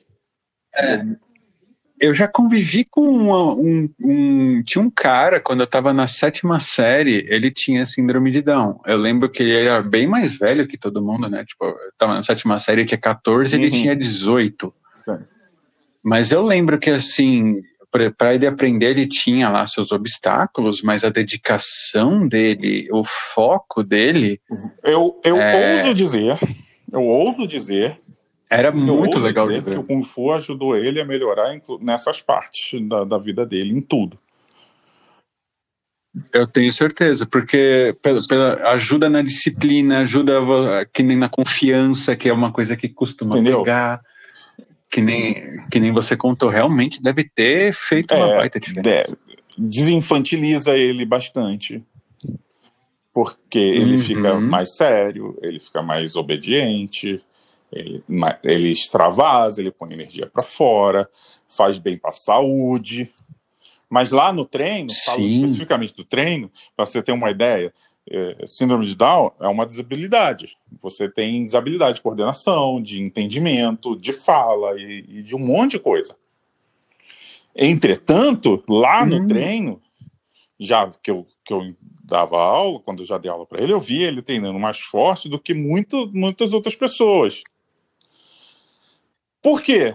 Caramba. Porque. E, mas dava diferença assim no movimento, ah, por exemplo, tem... num soco, então, num chute, era, era diferente? É, porque arte marcial é compreensão. Arte marcial, uhum. para você fazer a coisa certa, você depende da sua habilidade motora, mas é muito mais compreensão. E quem tem síndrome de Down, uhum. ela tem dificuldade nas duas coisas na compreensão e na execução, uhum. certo? Então, uhum. é, é, você pode, talvez você demore mais para aquela pessoa aprender. Então, algumas execuções ele demorou mais para aprender, Vamos mas levar, ele chegou lá e fez tão leva bem, mais tempo. fez bem, tão bem feito quanto outras pessoas, entendeu? Com o mesmo nível de habilidade dele. Que legal. Cara, isso, isso é maravilhoso. É, e é legal que você teve essa experiência, cara. Eu tive, isso, eu tive essa experiência. Eu lembro quando, eu, quando eu vi. Então, e eu lembro, eu lembro disso, acho que foi num post no Twitter que você comentou isso. Eu lembro que eu olhei no seu Twitter e você falou alguma coisa é. assim. Não lembro se foi. E eu falei, cara, eu, eu preciso. A gente precisa é. chegar nesse assunto. E, e o meu conhecimento, cara, é pouquinho, viu? É em relação e, a, a, mas ao mesmo tempo para e os professores que eu tenho, ao mestre, ao meu grão mestre. Nossa, eu já tive aula com o meu grão mestre, eu já tive aula com o meu grão grão mestre, que infelizmente faleceu. Em que ano que ele faleceu? Agora não lembro. Ah. Mas eu tive aula em 2000 e 2009, eu acho. Ele veio, o meu grão grão mestre veio para o Brasil, que o Ele é chinês. Ele é chinês, ou, enfim, acho que ele é chinês, mas é, residia em Hong Kong. Aí ele veio para o uhum. Brasil, veio ensinar, veio fazer várias palestras, várias coisas, e foi lá na academia, e o pessoal pediu para uma fazer alguém fazer uma apresentação para ele, porque ele ele dizia, falou muito, aí eu falei, eu faço. Aí eu fiz um cati, eu fiz um cati, depois ele me avaliou e ó, faz assim agora, faz não sei o que lá, não, não, não trava o movimento, faz solto, aí pronto, já era. Aí, aí eu falei, meu Deus, eu, eu fui abençoado. Tive aula com o cara dos é, caras. Assim, é um nível de conhecimento que você uh, sabe, assim. Ele, quando faleceu, Sim. infelizmente, faleceu porque faleceu, porque ele não, não tinha nem problema de saúde. Ah. Esse é um arrependimento que eu tenho, na verdade, porque assim, o mestre Chan, ele é grão-mestre, ele é tipo o, o máximo do máximo é, então, do máximo do negócio. Não, não é assim. é o nível, é que ele é meu grão-grão-mestre, é. porque eu tenho o meu mestre, aí o meu uhum. mestre tem o mestre dele, e o Sim. mestre dele tinha o mestre dele. Por isso que ele é meu grão-grão-mestre, entendeu? É, é, é, é, porque tem, e... antes dele tem dois mestres antes de eu chegar nele. Por isso que ele não é meu Caramba. mestre diretamente, é, eu sou é... discípulo dele, eu sou discípulo do discípulo do discípulo dele. Sim. É, mas é, é, que isso é um negócio que me frustra, porque assim, eu tinha 14, 15 anos, eu, eu era muito imaturo, eu não tive como aproveitar. E aí depois o tempo foi passando, foi largando e tal. E o Chan, hoje em dia, obviamente pela idade, ele já não dá mais aula, ele dá tipo no máximo uma coisinha ou outra para os alunos mais uhum. avançados. Era diferente da época que eu tive a chance, que era 2004, 2005. Aí hoje em dia eu teria aula, por exemplo, se eu fosse na academia dele, que fica em Pinheiros. Aí eu teria aula, por exemplo, com o filho dele uhum, ou com os uhum, outros uhum. instrutores que tiveram aula com o filho dele. Já seria uma coisa mais próxima que nem da tua é, realidade. Mas é, mas, mas é assim. Ah, e se eu, é, é, que assim, é que no meu caso eu tive aquela chance assim, tipo, você tinha a mas, chance de platina e você foi boca de burro mas, mas olha só, esse estilo, essa arte marcial que eu, que eu treino vai fazer 13 anos agora em, em 2020. 13 anos? 13 anos. Uhum. Eu comecei em 2008. Quantos anos eu tinha em 2008? Uh, não faço ideia. Quantos anos você tem hoje? Não. Eu tenho 30. Então, eu já era mais velho que você em 2008. Pois é, isso eu fui fazer em 2004, 2005, então, eu tinha 14, 15. Em 2008? É. Eu era um piá de prédio. Em 2008 eu tinha 32 para 33 anos quando eu comecei. Por que, que você não vai começar agora? Qual que é a sua explicação? É, a minha explicação é medinho de hum. tomar tapa na cara e ficar hum. cegueta, mas que nem você, você me falou, existe não, essa então, opção. Você não vai é. tomar. Você não vai se dar mal, você não vai é. ter esse problema. Quando essa pandemia passar, que tudo acabar, esse negócio, você vai estar tá aí com 32, 33 anos. Hum. Ai, que horror, o cara é pessimista. Para a escola abrir tá mesmo, vai ser só tá no com 31, ano, só então você vai estar tá com 31. Provavelmente, é. é vou estar tá com 31 rumo a 32. Se é, você gosta lá do Shaolin do Norte, vai treinar Shaolin do Norte lá, cara. Não tem por que você não ir. É, eu, ou a, a, a, graça, na verdade, que eu queria agora, talvez fosse, na verdade, assim, treinar com, com amigos. Porque ali eu só conheço o Ricardo, que eu acho que também Tudo já bem, deve ter cara, parado de treinar, ainda mais agora vai treinar lá época. na minha academia em Pinheiro, depois te dou o endereço tudo direitinho. Ah. Você treina lá? Você... Vamos. Ah, vamos. Eu não posso dizer vamos, porque pode ser que os nossos horários não coincidam. Ah, vamos um dia, eu quero não, ver como é que é. Eu fiquei, eu fiquei, eu, fiquei, eu, eu, fiquei, assim, eu fiquei animado. a treinar, pode ser que nossos horários não coincidam por causa do meu horário de trabalho. Uhum. Eu trabalho das nove da noite às nove da manhã. Ah, sim. É, mas, mas, no dia que eu, a gente puder estar junto, a gente vai estar junto. Muito provavelmente é capaz até de eu dar alguma, alguma, instrução para você, mas vai lá, você vai ver, você vai entender. Eu Só quero, assim, eu, é, eu quero ter instruções da voz do assim, capitão. Como você vai começar do zero, cara, o início é sempre uhum. devagar. É sempre. É sempre. E aí, você vai, quando, você for passando o tempo que você vai entender. Porque tem gente, cara, tem, tem umas pessoas que entram lá que o cara quer dar o golpe meteoro de Pegasus. Tem uns malucos desses. Ah, se o cara quer andar na parede igual o Matrix, cara, é. o cara quer não sei tem, o quê. Tem gente que quer ir lá e quer só uma atividade esportiva. Ok, essa pessoa, perfeito, vai lá, vai treinar, beleza, daqui a pouco pega o gosto. Tem gente que quer ir lá que quer que é uhum. é sangue no zóio, quer aprender um negócio e pá, e às vezes se frustra porque, pô, não, isso aqui é muito básico, mas pô, e cadê a hora que eu desço o sarrafo nos outros? Né? Básico, não... você, né? A, a, até a ave, antes uhum. dela voar, ela caminha. Né? Uhum. Né? Ela tem que sair do ovo, né? Até a ave que voa, ela tem que quebrar o ovo, caminhar, se alimentar um tempo para crescer as penas para poder se jogar e fazer o primeiro voo. Isso demora, demora, demora. É. Se você se dedicar, vai demorar hum. o tempo que tem que demorar. Porque às vezes você se dedica, você dedica, você dedica, ah, você dedica e você não passa. E você não passa, e você não passa. Você fala, meu Deus do céu. Mas uma hora passa, uma hora você chega, uma hora você vai, uma hora você consegue. Entendeu? Como Exatamente. tudo na vida, só que você tem pensar, que né?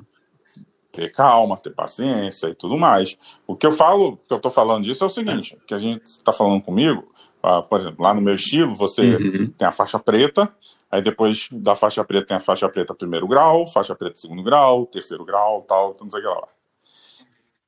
Eu Entendi. treino lá há, há quase 13 anos, mas a minha primeira faixa preta eu ganhei em 2013, depois fui quando eu ia fazer o meu exame de faixa em 2017, eu quebrei a perna e ficou só para 2018.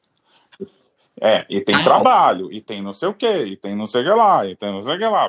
Tu, tem toda uma salada que, se você é mais novo, você não tem uma responsabilidade, você tem mais tempo para se dedicar. Eu, quando. Claro. É, claro. Quando eu tinha mais tempo, que eu trabalhava das 9 às 18, eu estava todo dia treinando. É, e, e, é o sacrifício da, da vida, na verdade, né? Porque quando você tem tempo, geralmente você não tem cabeça então, e maturidade. Aí quando você tem cabeça e maturidade, você já não tem então, mas, tempo para ficar mas, bom naquilo, tipo, bom mas de verdade. quando eu tinha tempo, eu tive a maturidade para ir lá. Eu treinava todo dia. Ah, Até isso 2015, é espetacular. 2015, sim, 2016. Se eu não tava lá é porque eu estava pegado em algum trabalho, alguma viagem, alguma coisa assim. Porque o meu tempo era uhum. ou estava lá, ou estava trabalhando, ou estava com a minha filha. Entendeu? Hoje Cara. em dia não é diferente. Só que hoje em dia, ou eu estou trabalhando, ou eu estou dormindo, ou eu estou com a minha filha, ou eu estou lá. Eu não estou uhum. mais lá, porque, cara, é, lá a academia agora está fazendo aula online. Eu já tentei fazer aula online aqui em casa, ficou uma bosta, eu não consigo. Ah, não, não fica e, legal. E não, eu tô com. Não... Um, devido a várias coisas que aconteceram, minha dedicação nos últimos anos, depois de 2018, 2018 eu não ganhei minha faixa preta primeiro grau. Depois disso, a vida deu uns rebuliço aí para mim. Minha dedicação hum. não foi tão tanto quanto eu queria. Tô com um excessozinho de peso, eu preciso diminuir isso para chegar lá arrebentando, entendeu? Mas eu preciso diminuir esse peso um pouco. Então eu vou, eu vou fazer o seguinte, até para pensando aquele convite, você aceite se você quiser, zero pressão, embora a gente está aqui hum. ao vivo, mas uh, o convite é o seguinte, por exemplo, no caso, você conhece minha história, que eu já participei do seu podcast, ouça um podcast do Vitão sem censura, é, inclusive. É, ouçam lá. Senão que eu, capitão que eu contei um pouquinho você. da minha história. Exatamente, ela vai dar um boa noite bem macabro às três da manhã para você, bem no pezinho do seu ouvido. E como é que é? Eu já contei minha história um pouco lá por cima, e para quem não sabe, eu é, comecei a pedalar daquele jeito e fui emagrecendo meio que na base do sangue no zóio. Então eu vou te dar o meu convite, porque um dos sonhos que eu tenho na minha vida é de conseguir estudar para ser um personal trainer, para ajudar o pessoal a emagrecer. Uhum. Para justamente assim, eu que vivi o inferno e saí do inferno, uhum quero dar a mão para quem também está vivendo nessa. No caso, eu sei que você não está vivendo um inferno, você está vivendo uns quilinhos é. a mais só. Mas de qualquer forma, tá aqui o convite. Se você quiser, a gente treina junto, vamos pedalar É, então, é um- junto é uma um dia, questão vamos de- fazer É alguma uma coisa questão de assim. organizar, é uma questão de eu chegar aí e, e, é, um dia que eu não tiver é, é, hibernando, Uhum. aí a gente Sim, consegue. muito Sim, importante. É, é claro que eu quero.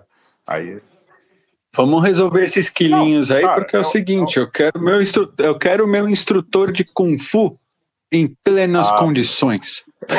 então, e, e pior que ficar sem treinar, tá começando a me dar, é, tipo, eu quando eu quebrei a perna, eu perdi muita, eu- a gente perde muita força na, na, na perna.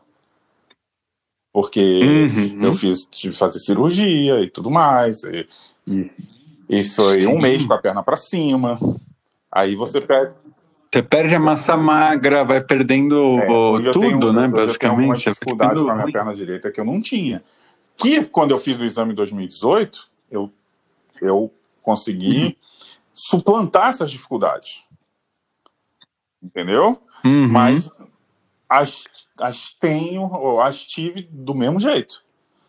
Hoje em dia, por causa desse pezinho um pouco mais elevado, eu tô, começo assim, hum, entendeu? Mas eu já estou fazendo a minha dietinha já em cinco semanas agora. Eu perdi mais de 3 quilos. Uau! É, Parabéns! It, it's a long way to the top, sabe? If you wanna rock and roll. Entendeu? Com Ainda tem um caminho certeza. longo aí pela frente. A- minha nutricionista me, me dá bronca, fala: eu quero ver você chegar nesse peso.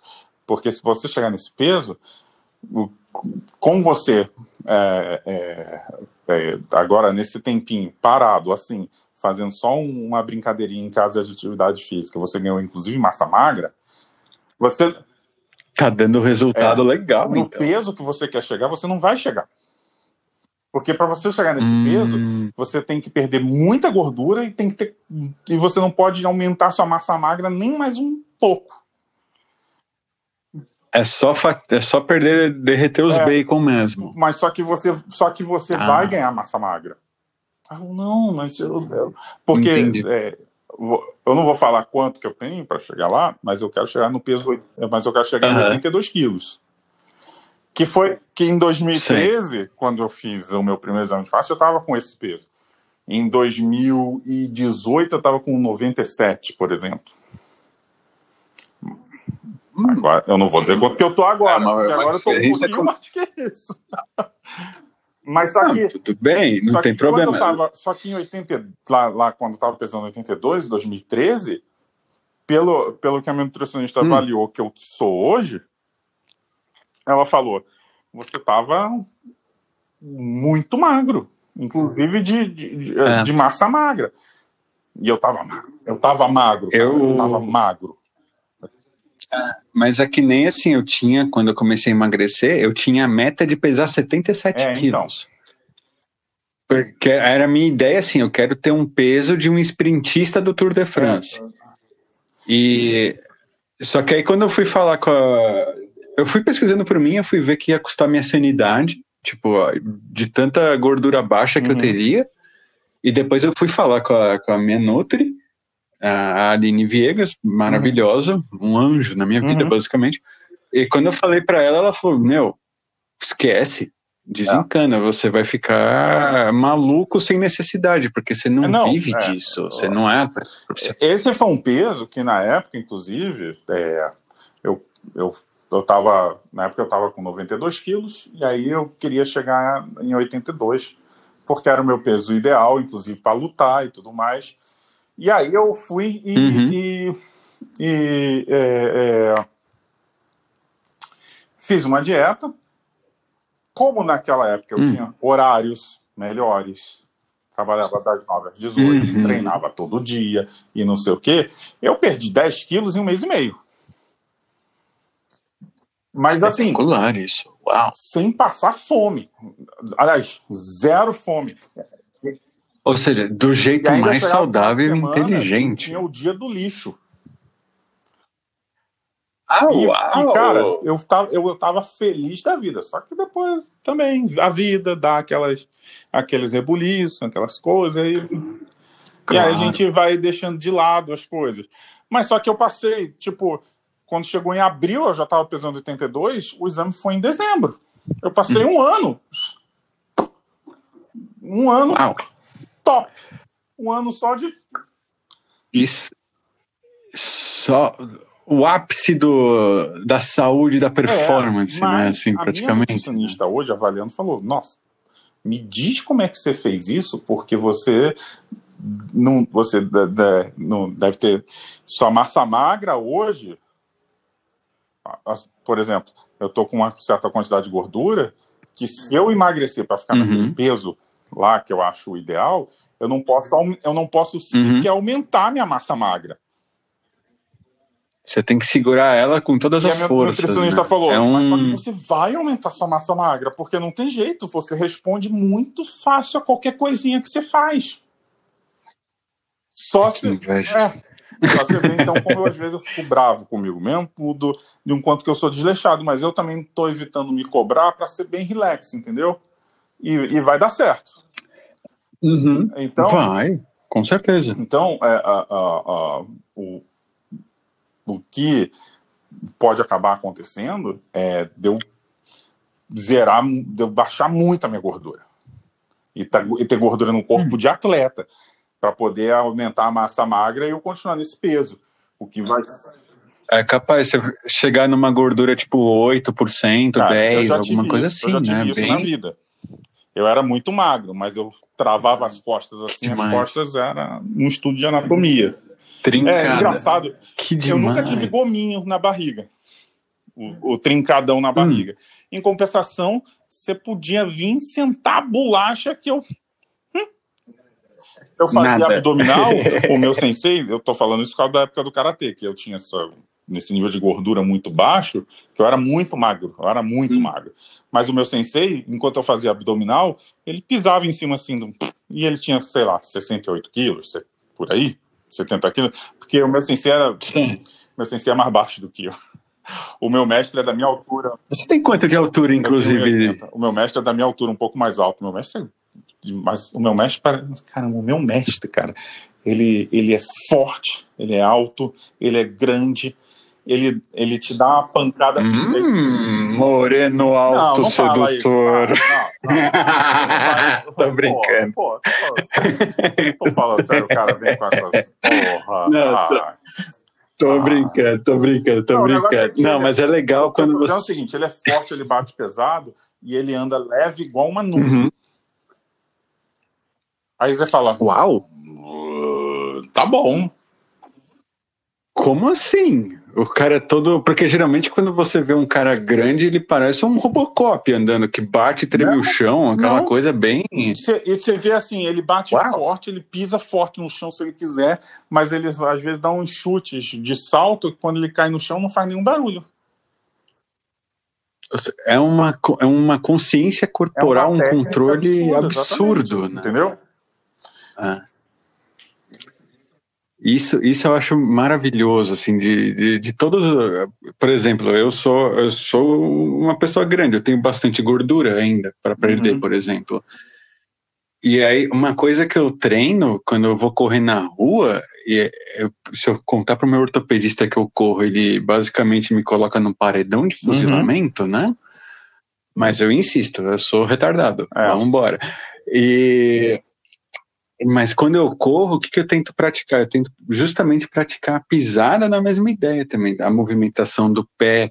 Eu vejo se eu tô batendo lata ali, fazendo aquele tá, tá, Ah, tá no, no asfalto é, é ou não. mesmo, é isso mesmo. Eu, eu vou justamente tentando criar esse controle É para absorver o impacto e não É, me eu arrebentar. tenho, então, eu tenho 1,80 de altura. Então, assim, um peso muito baixo não é uma coisa muito ideal. é. Inclusive, porque por causa da massa magra. Que a massa magra pode aumentar Até muito. pelos. Mas eu lembro, como eu estava dizendo, quando eu era novo, quando eu tinha lá meus 15, 16, 17 anos, que eu cheguei na altura que eu tenho hoje, é, Uhum. eu era extremamente magro, não tinha os gominhos na frente, mas a minha barriga era dura, né, dura, mas dura, dura, dura mesmo, dura, você fazer bum, eu era todo duro, eu, eu travava o braço assim, era uma aulinha de anatomia, que legal. porque Eu não, eu não consigo imaginar isso assim, tipo, porque eu, eu com 16 anos eu já era ah, obeso. É. Então, é, eu acho legal, por exemplo, até assim, de falar para todo mundo, justamente assim, se você já tem uma imagem do que você já foi, por exemplo, que nem você já foi o cara magro forte, você já viu a, a sua aulinha de anatomia no braço, uhum. nas costas e tal, é, ah, engordei agora, não tô tão bom aproveita, você tem essa memória, você tem a lembrança, você sabe como você hum. foi, então você consegue buscar mais rápido. É, é, diferente de, por exemplo, o meu caso, que eu, às vezes eu me sinto como se eu estivesse num pote de sorvete hum. infinito. E aí eu fico cavando o meu pote de sorvete uhum. infinito e eu não sei o que tem no fundo do pote de sorvete. Uhum. Tipo, eu não sei se vai ser um feijão eu não sei se vai ser um plástico, eu não sei se vai ser todo o chocolate do bom que tá ali embaixo, o recheio. eu não sei o que é. Eu ainda não descobri. Eu tô ali cavocando, igual um arqueólogo, no meio da banha.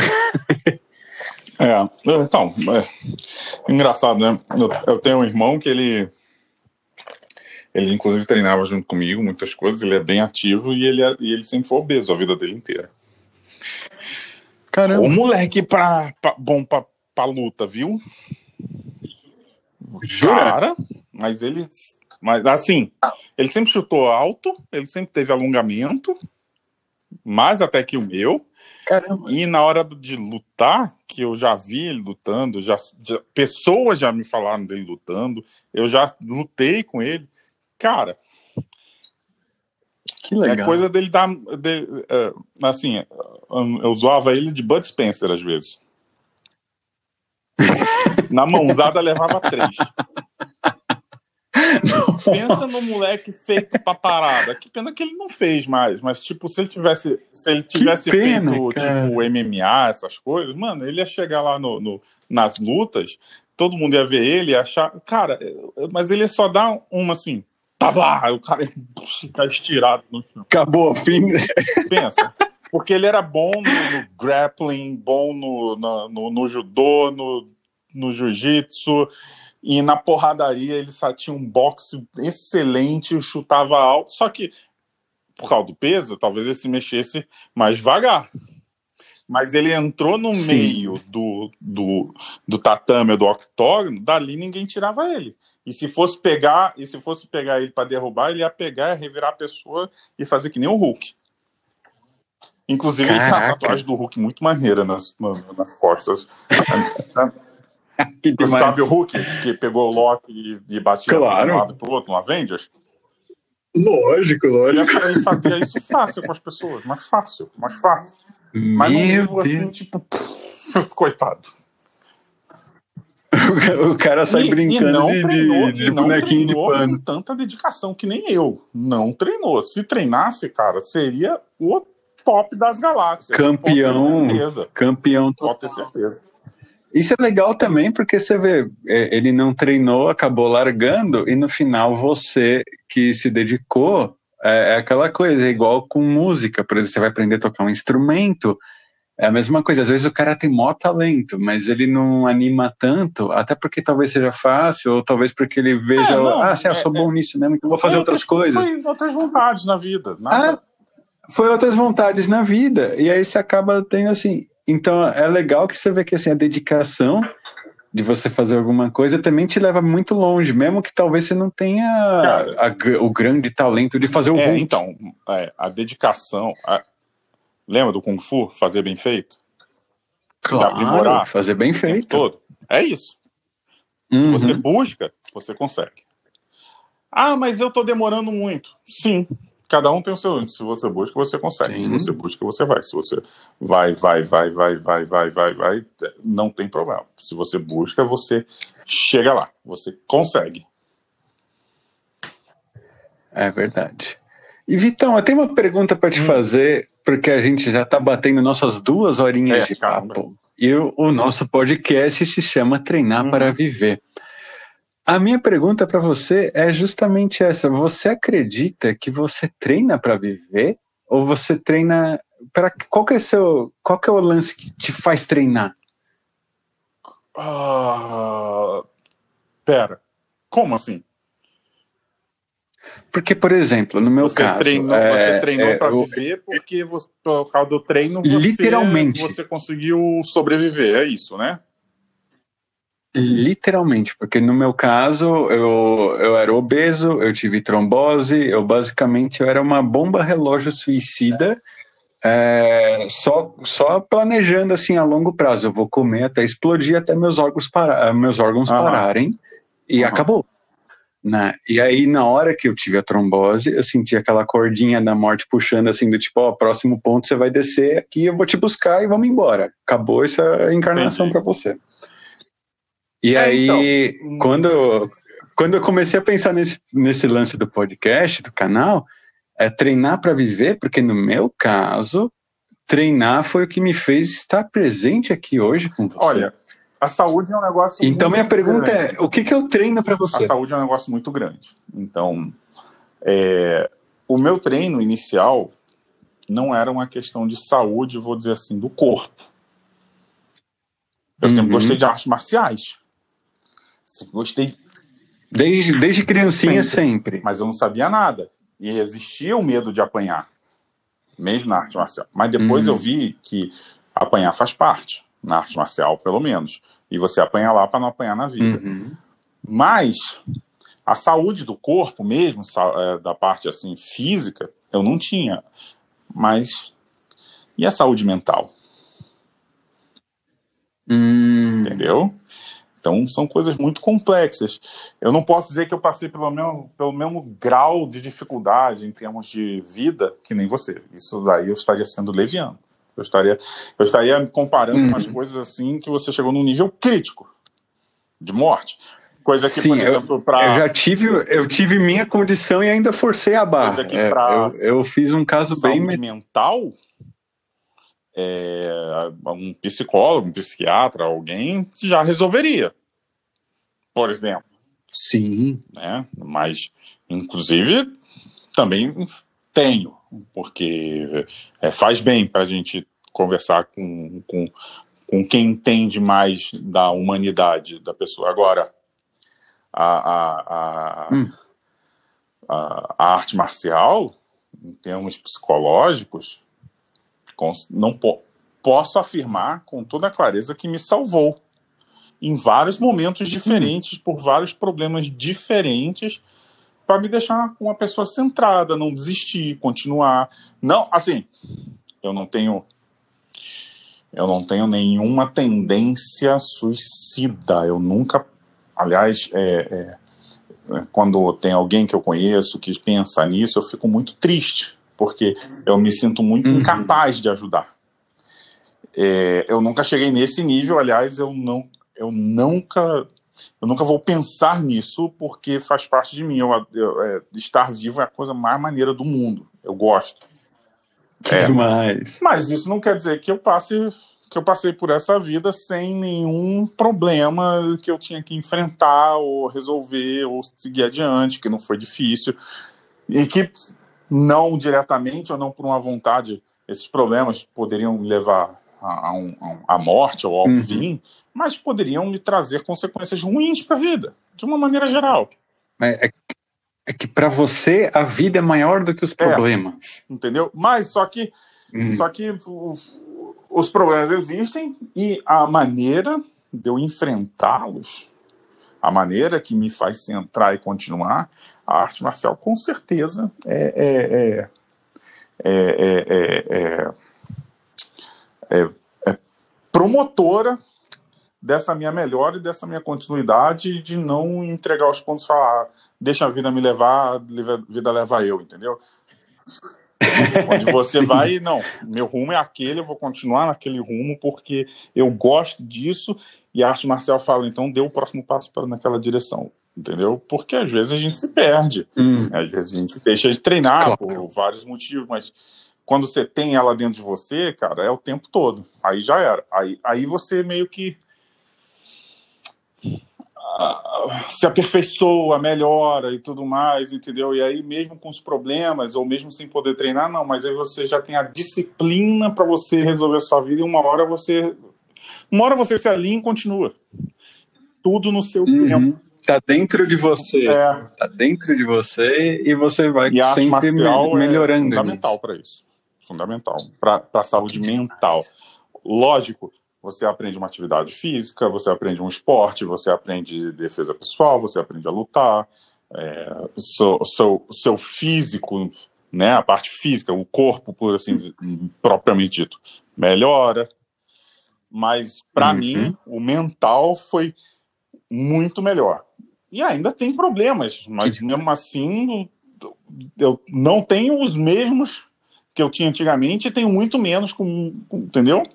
Mas é, porque a arte marcial ensina você a repete, repete, repete, repete, ah, vai, vai, vai, vai, conseguiu.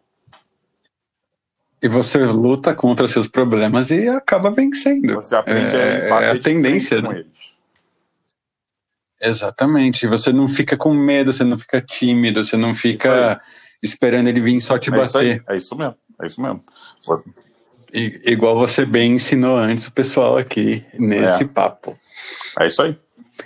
E, ó, é, para encerrar aqui, já que esse papo foi maravilhoso, embora eu seja completamente leigo, desculpa se eu falei alguma besteira de, de não, artes marciais, que eu sou muito. Não, não tem problema. Mas o que eu achei mais gostoso de hoje foi ver assim, é, como a gente tem é, esportes diferentes, né? Eu gosto principalmente da bike, uhum. embora eu faça musculação uhum. também, uhum. tudo mais, mas eu uso como complemento. É. E a bike é o que mexe no meu é. coração. Tem gente é... que é no, na musculação, tem gente que é no crossfit, tem gente que é na corrida. Isso. Tem gente que começou a correr por uma necessidade de, é, uhum. é, de problema de saúde, ó, passa a caminhar. Porque vai fazer bem. Eu comecei a correr ano passado por causa da pandemia. Aí daqui a pouco a pessoa está correndo, daqui a pouco a pessoa está fazendo maratona. Ah. E, e, e aquilo vicia, e tipo, não, a pessoa não consegue ficar sem correr. Aí quando vai ver, isso mudou a vida dela. Uhum. Então fica o meu recadinho do fundo do meu coração para todo mundo. No caso, eu tive a bike, o Vitão, grande querido, teve as artes marciais, todas essas artes marciais, o Kung Fu, o Karatê, um pouquinho do Judô. É, enfim, a, o principal, galera, sempre lembrem assim: em, se você não pratica nenhum esporte, tente encontrar o que é a bicicleta para mim, o que, que é, são as artes marciais para o Vitão, tenta encontrar aquilo que faz assim, meu Deus, eu preciso fazer isso porque eu quero, porque é divertido. Não precisa ter neurose de objetivo, de ah, preciso emagrecer tanto, preciso disso, aqui. Uhum. Não. Vai passo a passo, faz para é. brincar, faz para curtir. procura um esporte, e, galera. E faz com um sorriso. Procura um esporte que te faça sorrir, que você pense assim, pô, até faria isso de manhã, dá uma preguiçinha. Queria apertar o soneca no despertador. Mas dá que dá vontade de Não, ir. É, e, e, e, um, um, detalhe, Dani, pra, desculpa te interromper, mas para complementar. Imagina. É, que seja regular, galera. Que seja regular. Isso. Duas vezes por semana. Isso, por isso que você tem que gostar. Duas vezes, três vezes por semana. Tem que ser um negócio regular. Se for fazer uma vez por mês, uma vez a cada quarta-feira, eu não sei o quê. Às vezes você só tem tempo de treinar na quarta-feira, por causa do trabalho. Ok, você vai fazer assim, então. uhum. então. Mas se você tiver um pouco mais de tempo, duas vezes por semana pelo menos, que aí você vai sentir a transformação que o esporte te dá, seja ele qual for. Natação, musculação, corrida, ginástica, crossfit, arte marcial, basquete, o que for, bicicleta, esgrima, qualquer coisa, né? Até cricket, cricket. sei lá, alguma coisa bem aleatória. É. Já pensou? Mas a ideia é justamente essa, assim, você é muito importante todo mundo lembrar assim, você tem que encontrar um esporte, alguma atividade que você goste, que você possa praticar com frequência justamente para você sentir as, as vantagens, a sentir as coisas boas que isso te traz, para justamente você assim treinar para querer viver mais, para querer melhorar uhum. naquilo, uhum. para se divertir, para você ficar pensando, nossa, hoje é segunda-feira, ah, tô aqui no trabalho. Ah, mas de noite eu tenho meu negócio para fazer. Ou antes do trabalho, eu fui lá treinar e você já chegou, treinou antes do trabalho e tá com felizão, porque mesmo que seja segunda-feira, você já fez a parte legal é, do seu é dia. É isso mesmo. Cara, muito Muito obrigado, Vitão. Muito obrigado mesmo pelo, pela presença. Hoje foi o primeiro podcast, eu fiquei um pouquinho nervoso, dei aquela gaguejada. É, mas, cara, você foi um grande incentivador disso aqui tudo. É isso. É, é, é, muita, é, muita, é muita, é muita alegria mesmo ter você aqui. Tem alguma coisa que você queria ter falado que você não falou? Alguma coisa que você quer deixar de recado para o pessoal? Uh, é, olha, enfim, o, o espaço é, é, teu. A gente falou aqui de esportes, né, e tudo mais. Mas se eu puder recomendar hum, alguma hum. coisa, ah, não sei o que fazer, não sei o que, que esporte que eu faço? Procure uma arte marcial tradicional. Fica aí, então, a dica do Vitão. Procure sua arte marcial favorita. Qualquer uma. Jiu-jitsu. Qualquer uma. Jiu-jitsu, taekwondo, karatê, kung fu, capoeira, Uhum. Whatever, sei lá, Rapkido. Mesmo se você ser cegueta, pode ir lá brincar Não, que você, você vai encontrar seu jeito, espaço. Você pode ir de qualquer jeito. Você, você pode aí. ir de qualquer jeito, com qualquer problema, qualquer dificuldade, você pode ir. O treino vai ser feito para você. Isso, encontre um bom é... lugar com bons profissionais e aí você vai ser bem cuidado e vai encontrar um Porque bom caminho. Porque arte marcial transforma as pessoas. É, é... Eu vendi meu peixe, tá? Desculpa aí. Vendeu muito bem seu peixe. Uma peixaria bem caprichada. Maravilha. Vitão, muito obrigado, cara. É, lembrando a todos, ouça o podcast do Vitão Sem Censura. O assunto é bem diferente, mas é a mesma voz de veludo que está aqui presente Eu tenho um podcast, hoje. tenho um canal no YouTube, tenho um Instagram. Me procura lá, é, né, é, Vitão Sem Censura. Todos são é, Vitão Sem Censura. No Twitter eu tenho o Vitor Farce e o Vitão Sem Censura. Eu, eu, eu, eu me comunico mais no Vitor Farce, que o Vitão Sem Censura acaba... Eu acabo deixando de lado porque as coisas acontecem mais no Vitor Faz, mas enfim. Então, são é isso aí. as minhas redes sociais para poder me seguir, seguir o canal e por aí vai. Maravilha! E não deixem de seguir também, embora não tenha ainda nenhum conteúdo postado, logo logo vai ter no canal Treinar para Viver, igual o nome desse podcast.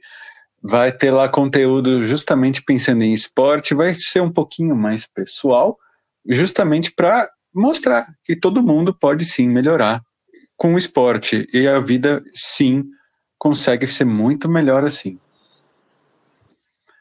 E é isso. Muito, muito obrigado a todos. E bora treinar, galera. Bora treinar. Bons treinos para quem vai treinar. Se você já treinou, bom descanso. Lembre-se da hidratação. E até o próximo podcast. Valeu!